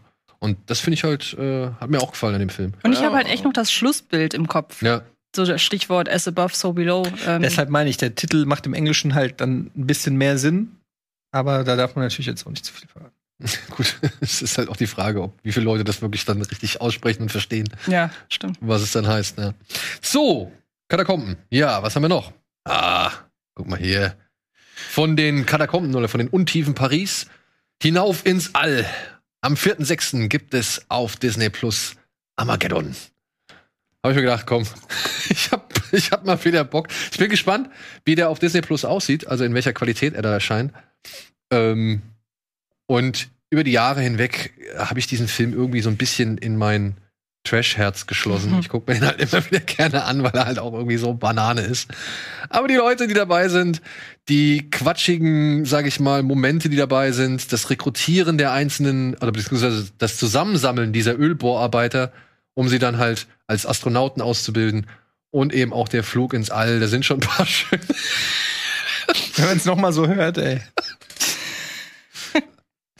Ja.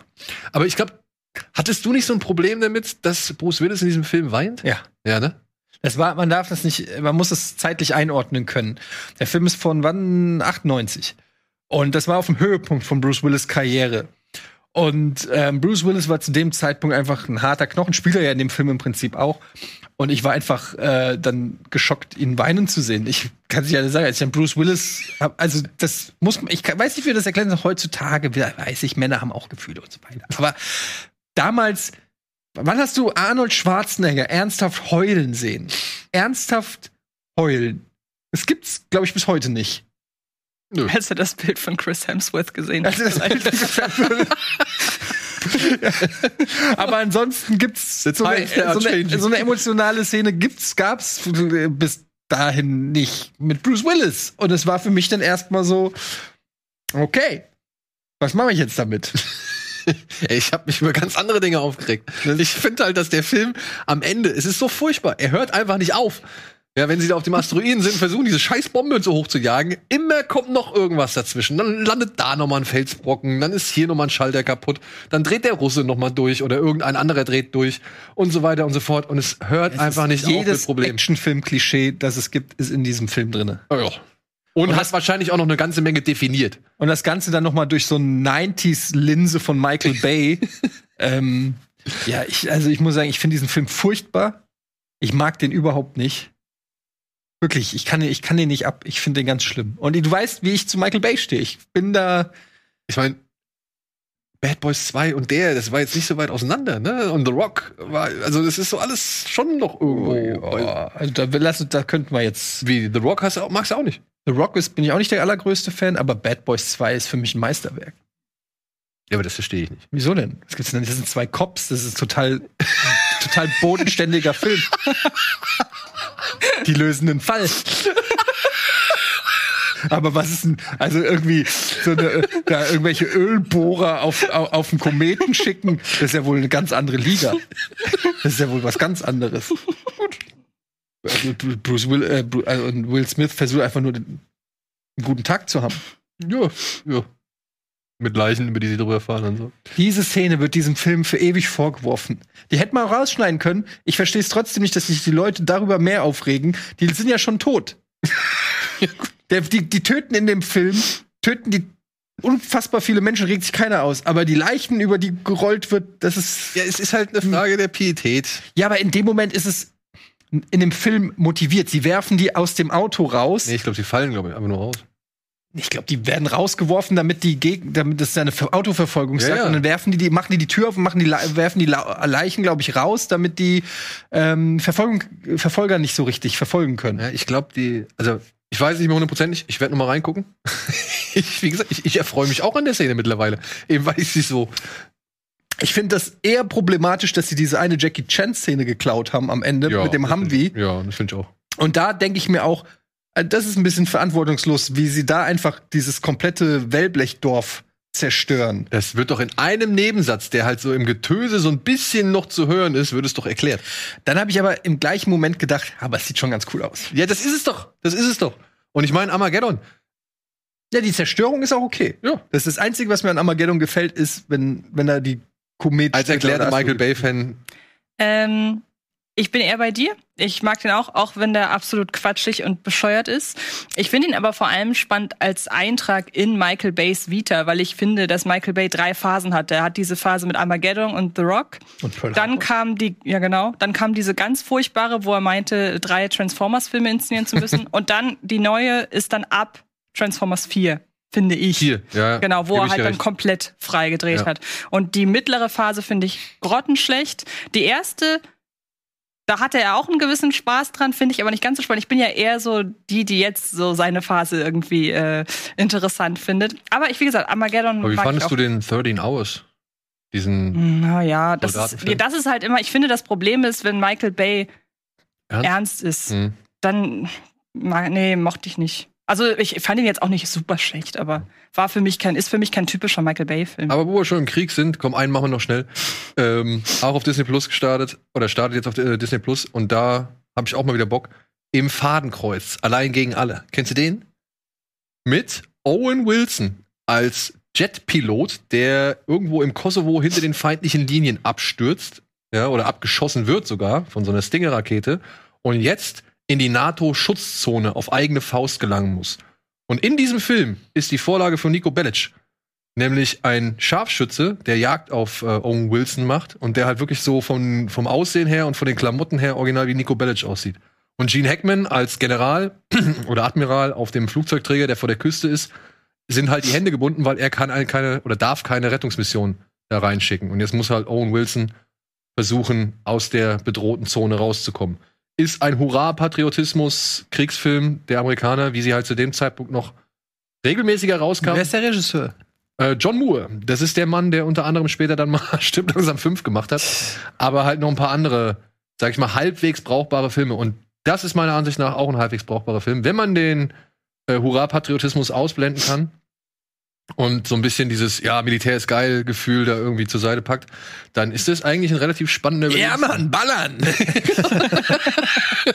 Dann ist das eigentlich relativ, guck doch, das ist ja der Typ. Ist doch einfach Nico Bellic, oder nicht?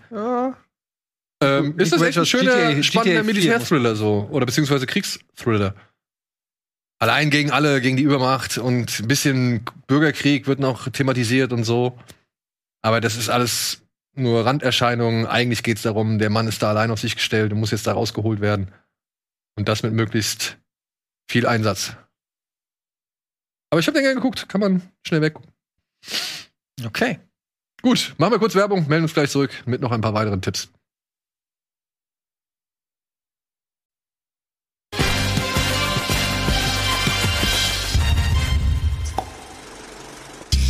Hallo und willkommen zurück bei Kino Plus mit Antje, mit Etienne und mit mir. Und wir sind noch mittendrin bei Stream It und wir haben noch zwei Filme übrig. Und den einen Film, der startet jetzt auch auf Disney Plus, dem möchte ich jetzt einfach noch mal eine Chance geben. Und jetzt ist die Gelegenheit da. Ich habe den irgendwie aus den Augen verloren. Ich habe mir den nie ins Regal gestellt. Aber ich will dem jetzt noch mal eine Chance geben, weil ich war damals wirklich abgeturnt von diesem Film. Er heißt The Counselor und ist von Ridley Scott mit Michael Fassbender, Brad Pitt, Cameron Diaz, Javier Bardem, Penelope Cruz und noch diversen anderen Leuten, basierend auf einem Roman von Cormac McCarthy, der auch schon The Road und No Country for Old Men geschrieben hat. Es sind die besten Vorlagen, dass ich, dass ich da sage, Alter, das ist mein Film.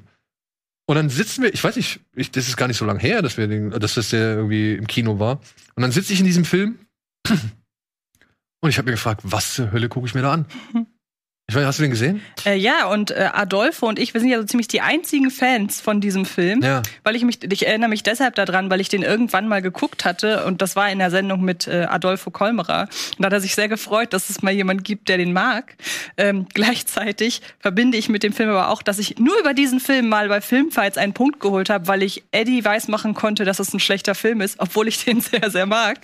Ähm, und ich muss sagen, ich liebe den Stil. Der ist ja sehr, sehr kühl, obwohl er eigentlich gar nicht wie zum Beispiel Ex Machina in einer kühlen Atmosphäre spielt, sondern das ist ja, Mexiko. ja genau, aber der ist so steril inszeniert und hebt diese total gestellten Dialoge, die ja teilweise eins zu eins dem, äh, aus dem Buch übernommen sind, wo die halt, glaube ich, besser funktionieren als in so einem Film, der hebt die total hervor. Und das ist ein sehr, sehr dialoglastiger Film, obwohl der Trailer was ganz anderes suggeriert.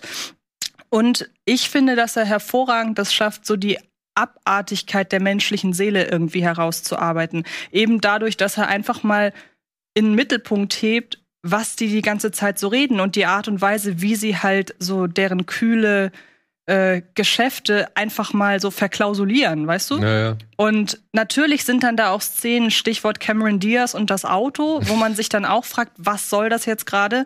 Aber dadurch, dass ich Eine Szene, die ich aber auch nie wieder vergessen habe. ja, ja, genau. Aber dadurch, dass ich halt finde, dass er die Verderbtheit der Menschen hervorhebt, finde ich selbst, dass die Cameron Diaz-Szene passt. Weil das natürlich so der, der Kontext, wo diese Szene stattfindet, man merkt einfach durch so eine Szene, wie sich deren Moralverständnis und deren Verständnis für Realität, die ganze Welt, in der die spielen, wie das komplett abgehoben ist und wie sich das total verschiebt. Und ich verstehe, dass man mit dem überhaupt nicht warm wird. Wie gesagt, allein schon deshalb, weil er so wahnsinnig kalt und steril, ja, unangenehm inszeniert ist.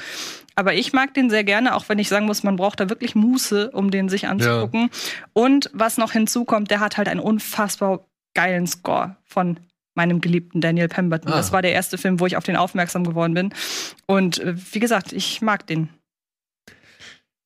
Ich mochte ihn bisher nicht. Ich fand dieses Geschwätz hat mir echt den letzten Nerv geraubt. Ich fand's hochtrabend Bullshit. So. Mhm.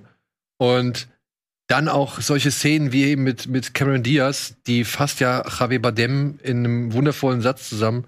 Das war zu gynäkologisch, um geil zu sein. Und das ist dieser ganze Film. Ja, der ist einfach zu gynäkologisch, oder war mir damals einfach zu gynäkologisch, um geil zu sein, so. Obwohl da wirklich so coole Zutaten mit da drin sind, ja. Und ich habe dann aber jetzt auch erstmal realisiert, wann dieser Film entstanden ist. Das war nämlich kurz nachdem sich Tony Scott, der Bruder von Ridley Scott, von äh, der Brücke ähm, gestürzt hat.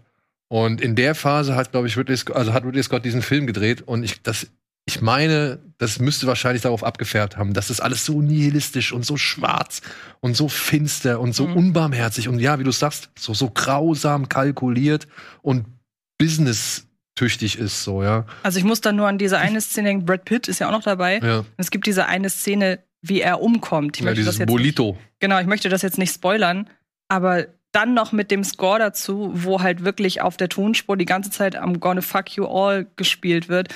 Das ist eigentlich, das beschreibt diesen Film perfekt. Ja. Man soll das nicht mögen, was da passiert. aber ich kann es halt sehr, sehr schätzen, so. Ja, und das ist jetzt, das interessiert mich jetzt. Das finde ich jetzt halt gerade, äh, Mhm. das, äh, das macht, mich neugierig, wenn ich das jetzt noch mal gucke, ob ich das wirklich besser voneinander trennen kann. Also Mhm. wenn ich die Absicht des Films irgendwie verstehe und sage, ja, vielleicht finde ich das immer noch nicht cool, aber ich kann es mehr respektieren. Mhm. So. Da bin ich gespannt drauf. Ich habe den nie gesehen. Aber vielleicht ist es ja auch für dich interessant. Vielleicht werde ich es jetzt mal endlich nachholen, weil irgendwie ist das schon auch so ein Film, den man, glaube ich, gesehen haben muss, ob man den jetzt gut oder schlecht findet. Aber Aber guck mal, wer auf, ich mein- aufgrund dieser zerstörerischen Reviews, die ich immer gelesen habe, und so habe ich mich immer, ich habe immer gedacht, oh nee, ich will das nicht. Das ist irgendwie, da sind so viele Schauspieler und Schauspielerinnen dabei, die ich cool finde. ja. Und ähm, dann so ein Ensemble-Fail sich anzugucken, ist teilweise auch fast schon schwer. Aber ich habe irgendwie bin ich jetzt auch neugierig, weil ich habe den schon ganz, ich kenne die Story und alles und muss den, glaube ich, einfach mal sehen, um Ja. da mal einen Haken dran zu machen. Gut, machen wir jetzt noch einen Haken hinter They Want Me Dead.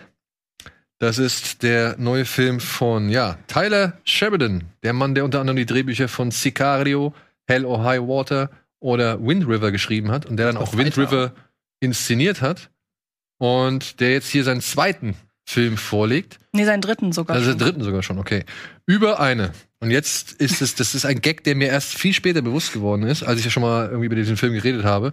Über eine Feuerspringerin namens Hannah. Bei einer Feuerwehreinheit in Montana. Mhm. Und diese Hannah hat Alright. Ja, diese Henna hat ein traumatisches Erlebnis hinter sich.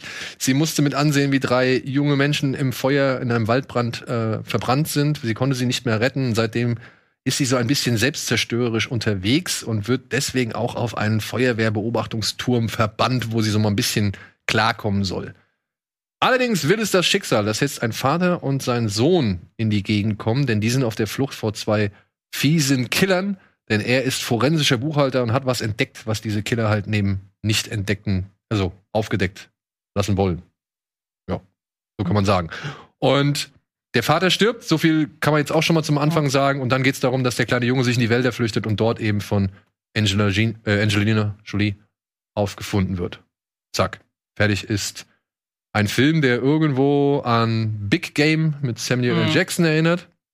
Rambo ein bisschen auch, ne? Den ersten. Ja, ja, ja, Nee? ja, ja. Und noch wie viele eigentlich andere so Naturkatastrophen-Actionfilme aus den 90er Jahren. Sowas wie Hard Rain zum Beispiel, wo auch anhand einer Naturkatastrophe war es jetzt, glaube ich, nicht, aber es wurden sehr starke Regenfälle. Überschwemmung. Überschwemmung doch, kann man, kann man schon so sagen. Äh, ein Bankraub erzählt worden ist. Hurricane Heist hatten wir vor einiger Zeit, wo äh, ein riesengroßer Raub während eines riesengroßen Hurricanes stattgefunden hat. Was eine gute Idee ist. Ja, warum nicht? Ja, und hier auf diesen Faden wandelt irgendwie meiner Ansicht nach They Want Me Dead. Aber das nicht so allzu überzeugend. Und das auch eben, weil es von einem Mann kommt, dessen Drehbücher bisher eigentlich besser waren und dessen Filme auch irgendwie besser waren. Ja, ich habe das Gefühl bei dem Film, dass sich die Vorlage mit dem Stil von Tyler Sheridan einfach total beißt. Also wenn man sich Sicario, Hell or High Water und auch Wind River angeschaut hat, das sind ja sehr Deprimierende? ja, deprimierende und ich hätte jetzt fast naturbelassen gesagt, aber naturalistische Filme, wo wenig überstilisiert, wo man das Gefühl hat, Ja. der ist wirklich ganz nah dran und Ja, hat sich in dieses Milieu begeben. Und die Vorlage ist aber, die, die trägt ja eigentlich mehr ein B-Movie als so ein Tyler Sheridan. Äh, Genau. Doch, Sheridan, genau. Äh, Film. Und ich finde, das merkt man total, dass sich diese beiden Ansätze total beißen. Und ich finde auch, dass es so wirkt, als wären da zwei verschiedene Filme gedreht worden, die man dann am Ende zusammenführt. Weil, wie du schon sagst, im Grunde ist es eine Mischung aus Big Game und No Way Out. Und wenn man sich jetzt mal vor Augen führt, wie unterschiedlich diese Filme sind, Ja. dieser für mich immer noch sehr, sehr faszinierende Big Game mit Samuel L. Jackson, wo ich bis heute nicht verstanden habe, ob die den Film ernst gemeint haben oder nicht. Auf der einen Seite und dann diesen todtraurigen No Way Out auf der anderen. Und wenn man sich einfach nur vor Augen führt, wie unterschiedlich diese Filme sind, kann man sich in etwa vorstellen, was They Want Me Dead ist mit, da sind wir uns ja einig, Angelina Jolie in ihrer wohl fehlbesetztesten Rolle, vielst besetzten Rolle. Jo. Und das ist nicht Hast unbedingt. du The Tourist gesehen? Nee, hab ich Den bisher- habe ich gesehen, aber selbst da passt Angelina besser rein als Okay. äh, Frau Jolie besser rein als in die Wälder von Montana. Hm, Weil du, also ich will gar nicht sagen, dass die schlecht spielt, ja. Also die gibt sich ja Mühe, irgendwie auch Emotionen zu zeigen und War irgendwie. stets bemüht. nee, Ja, eben doch, es ist so angestrengt. ja, es Ich- ist so angestrengt. Also es, es, es, ist, es wirkt schon, aber es kommt Du- bei ihr halt nicht rüber. Du siehst ihr beim Acten zu. Ja, vielleicht.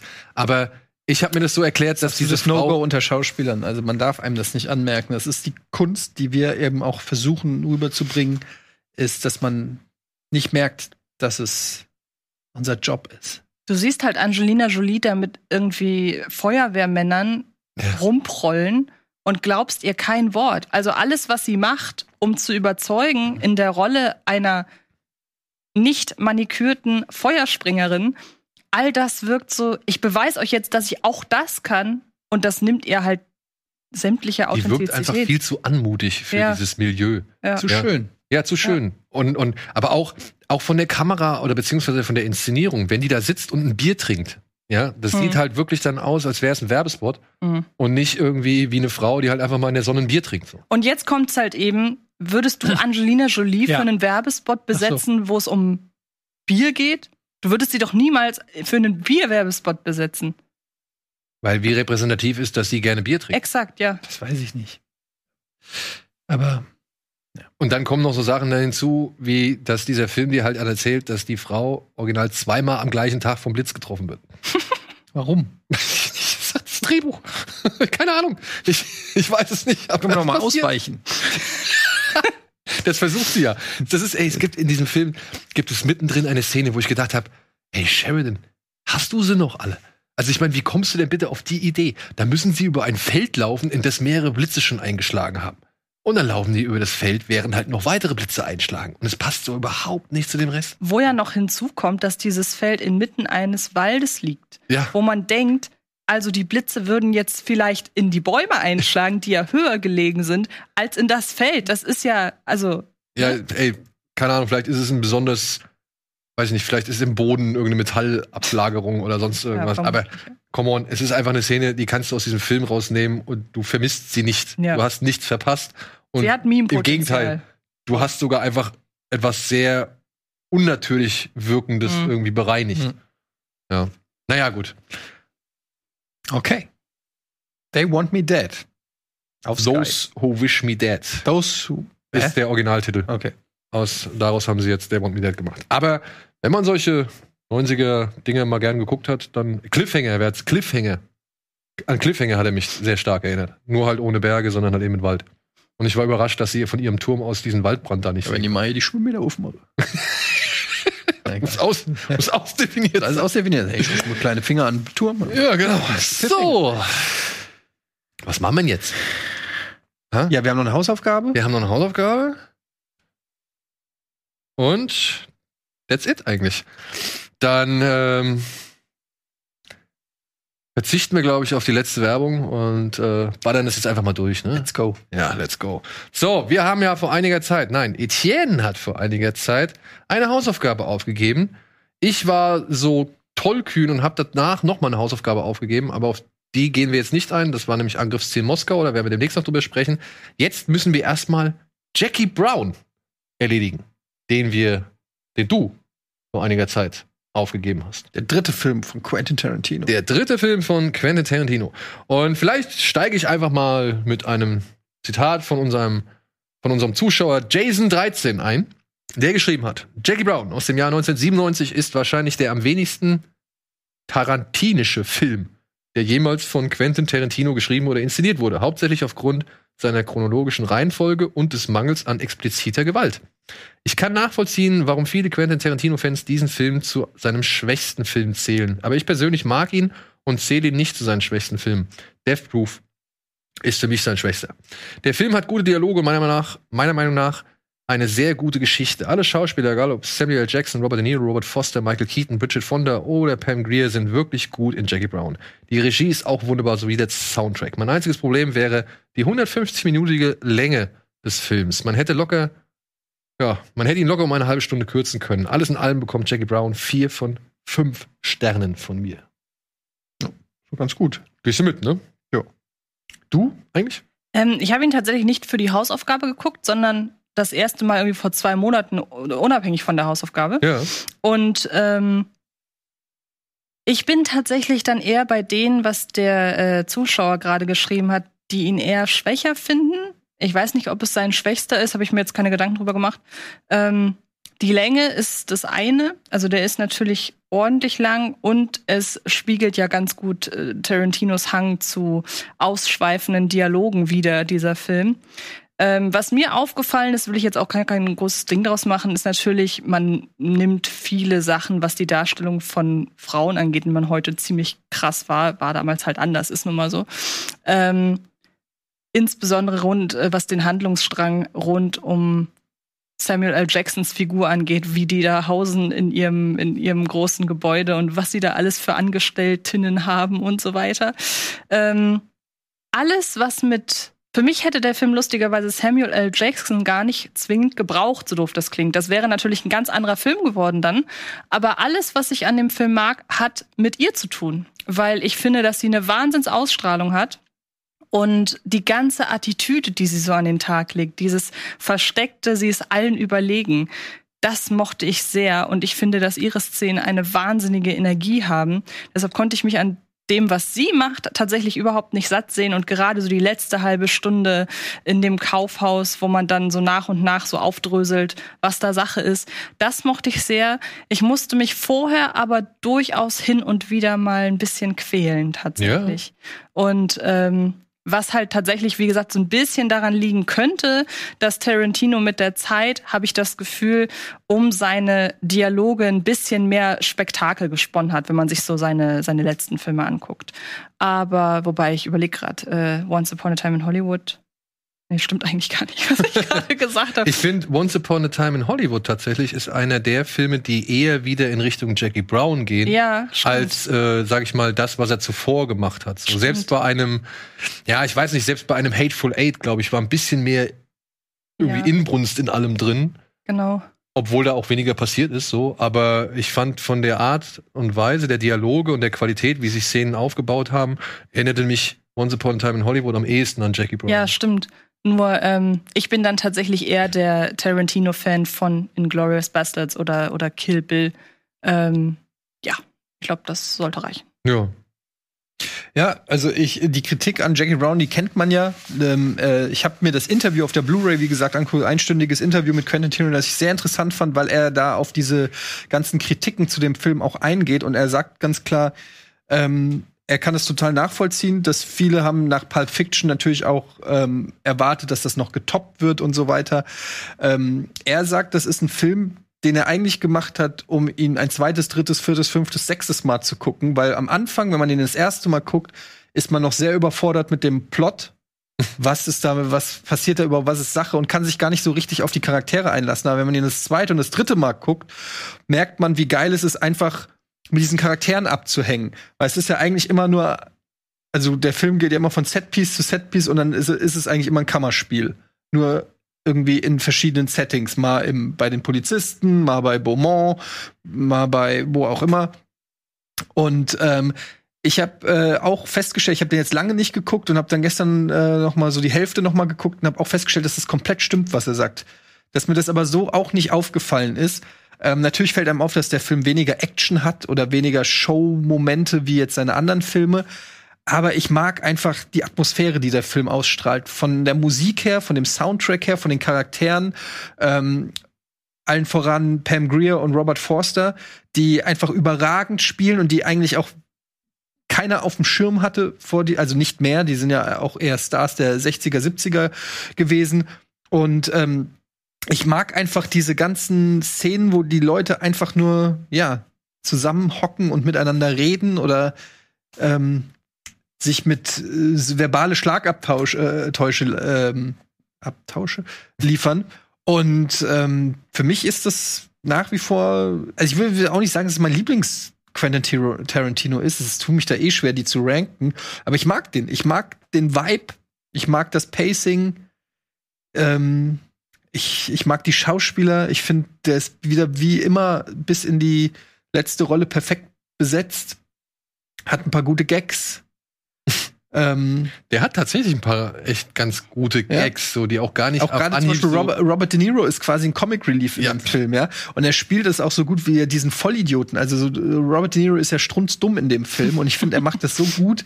Aber in dem Film, also auch, auch Samuel. Jackson spielt es gut, weil Samuel. Jackson ist ja auch nicht wirklich so ein Mastermind, aber so ähm, schlau genug, um eben der Antagonist zu sein.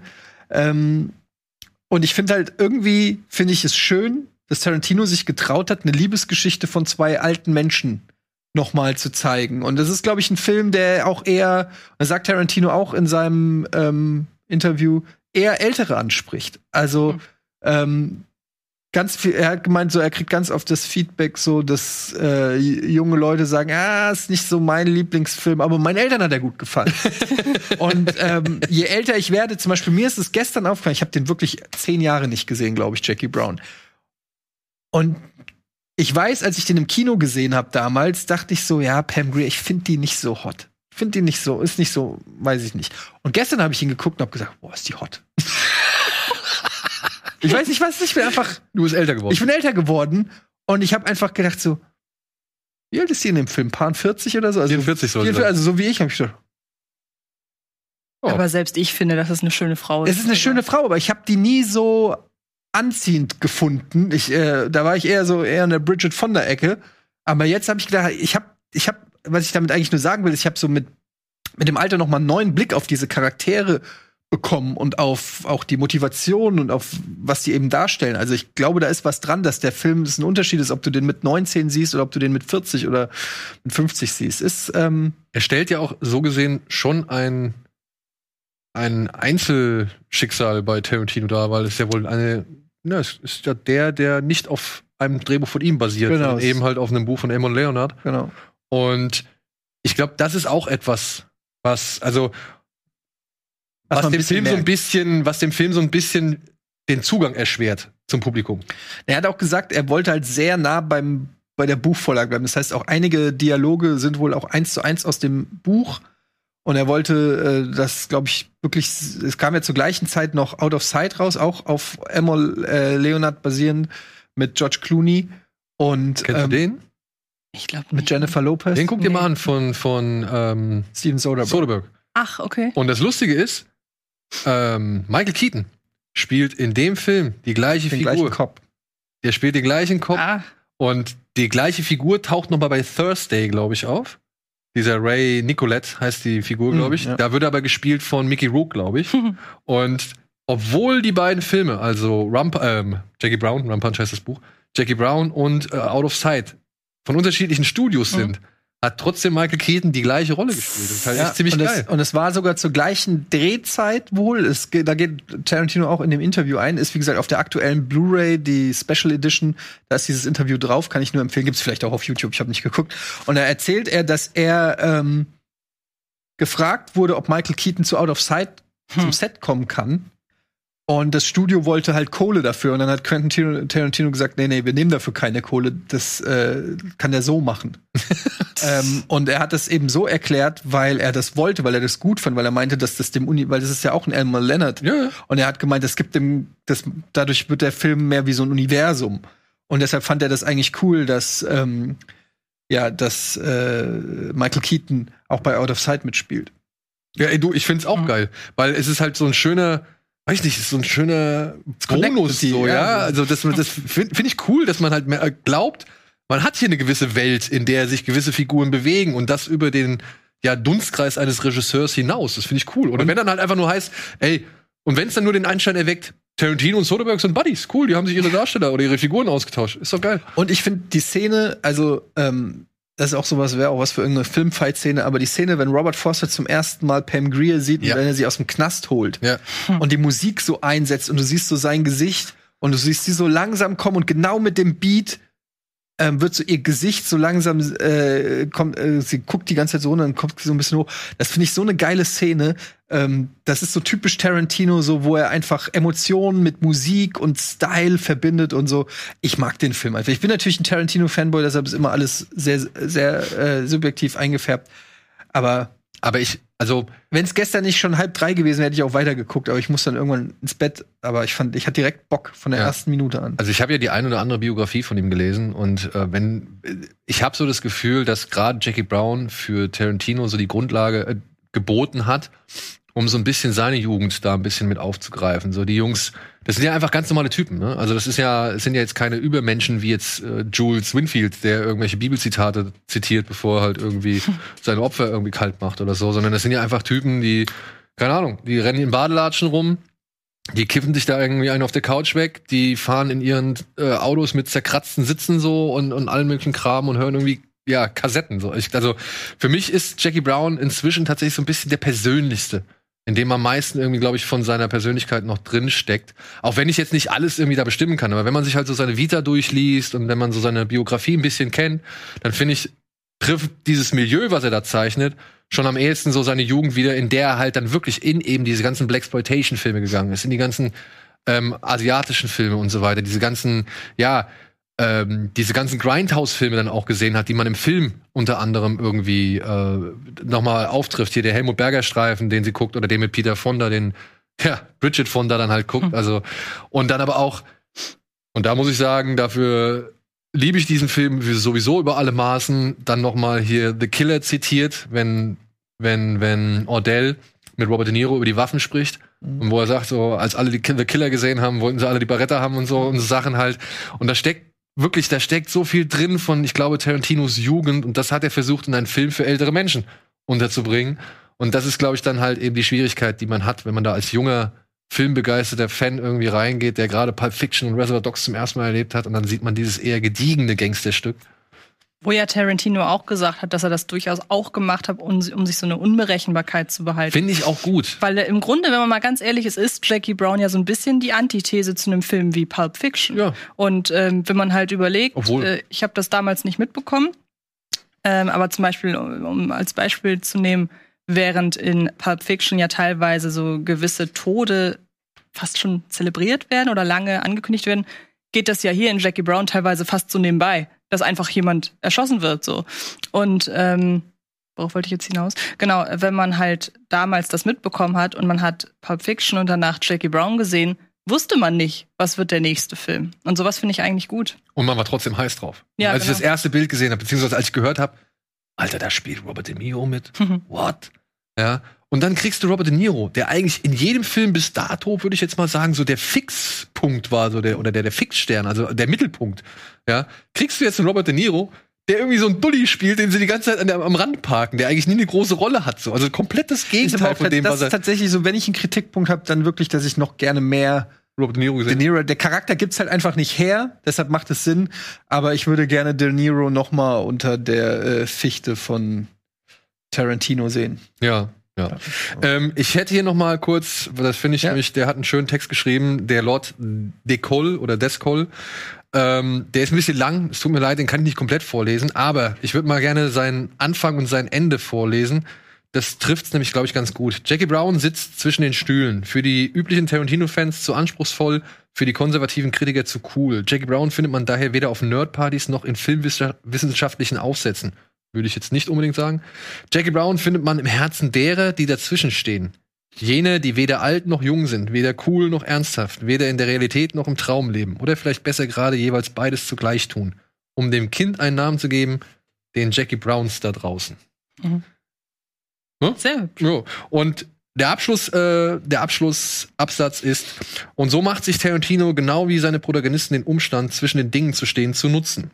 Das trifft auch auf die Stellung im Werk zu. Jackie Brown hat die zitier- und verweiswürdige Coolness, das einzigartige Lebensgefühl des frühen Tarantino- Tarantino-Kinos, welches später in Once Upon a Time in Hollywood dankenswerterweise zurückkehrt, hat aber gleichwohl die ausgeklügelte Raffinesse in den langen szenischen Inszenierungen der spät späteren Werke. Jackie Brown sollte dahingehend in jedem Lehrbuch vorkommen. Aber leider wird Tarantino gerade dann verkannt, wenn er am reifsten ist. Wenn er, wie man fast sagen möchte, am meisten der Mensch Quentin Tarantino ist. Denn trotz allem Blut, Schweiß und Füßen hat man Tarantino nie mehr so gefühlt wie hier. Das ist ein Kompliment. Ja. Also, schöner Text, wie gesagt, gibt's bei uns im Forum. Fand ich eine schöne Beobachtung. Und ja, freut mich, dass, äh, wenn auch nur, also es gab nur Lob. Also die meisten waren. Ich meine auch, äh, das spricht halt auch für Tarantino, wenn man sagt, dass einem Jackie Brown nicht gefällt, ist ja vollkommen in Ordnung. Aber wenn wir darüber reden, dass das einer seiner schwächsten Filme ist, sagt das auch schon viel über Tarantino als Regisseur, weil, ähm, wie gesagt, wir haben ja über Ridley Scott und Michael Bay und große Regienamen, selbst Steven Spielberg und so. Und es gibt echt wirklich wenig Regisseure, die so einen Track Record mittlerweile haben, ähm, wie Tarantino, wo man äh, wo man sagt, ja, der war jetzt nicht überragend, ist das Schlimmste, was du über seinen Film sagen kannst, so Ja. ungefähr. Also das Niveau ist schon sehr, sehr hoch und ich als Schauspieler feiere natürlich dann auch wieder, es ist ein, ist ein Actors-Film. Ja. Genau.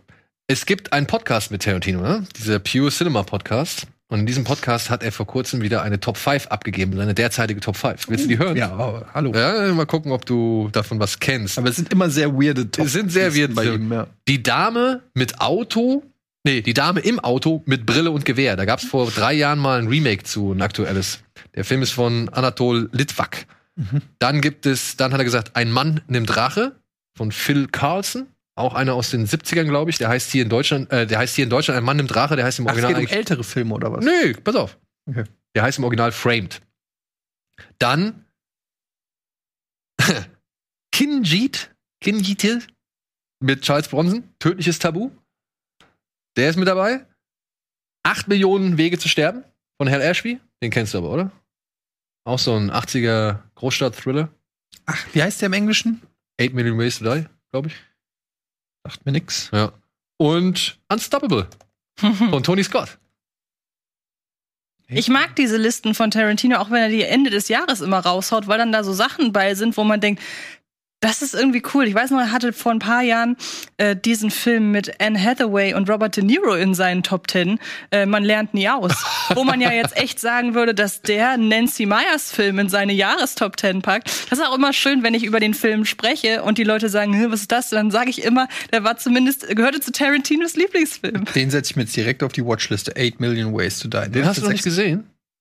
Okay. Also vielleicht habe ich den als Kind irgendwie mal und nicht abgespeichert, aber Ja, der ist sagt cool. nix. Der muss auf die Liste. Der ist cool. Den werde ich mir jetzt nämlich auch noch mal demnächst reinziehen. Also ich habe mir jetzt versucht noch mal Ja, lass auf jeden Fall nicht zusammen gucken. Gut, dann rufe ich Andi an. Guck allein mit ihm. Aber bis es soweit ist, vergeht noch ein bisschen Zeit. Ich danke dir trotzdem für deine. Danke, Antje. Mhm. Und danke euch da draußen fürs Zuschauen. Schaltet gerne auch beim nächsten Mal wieder ein, wenn es heißt Friede, Freude, Filme gucken. Und ansonsten, weiß ich, haben wir noch irgendwas? Muss ich noch irgendwas erwähnen? Watchlist. Watchlist, genau. Die ist voll. Ja, bis zur nächsten Woche. Habt ein schönes Wochenende oder einen schönen Tag. Tschüss.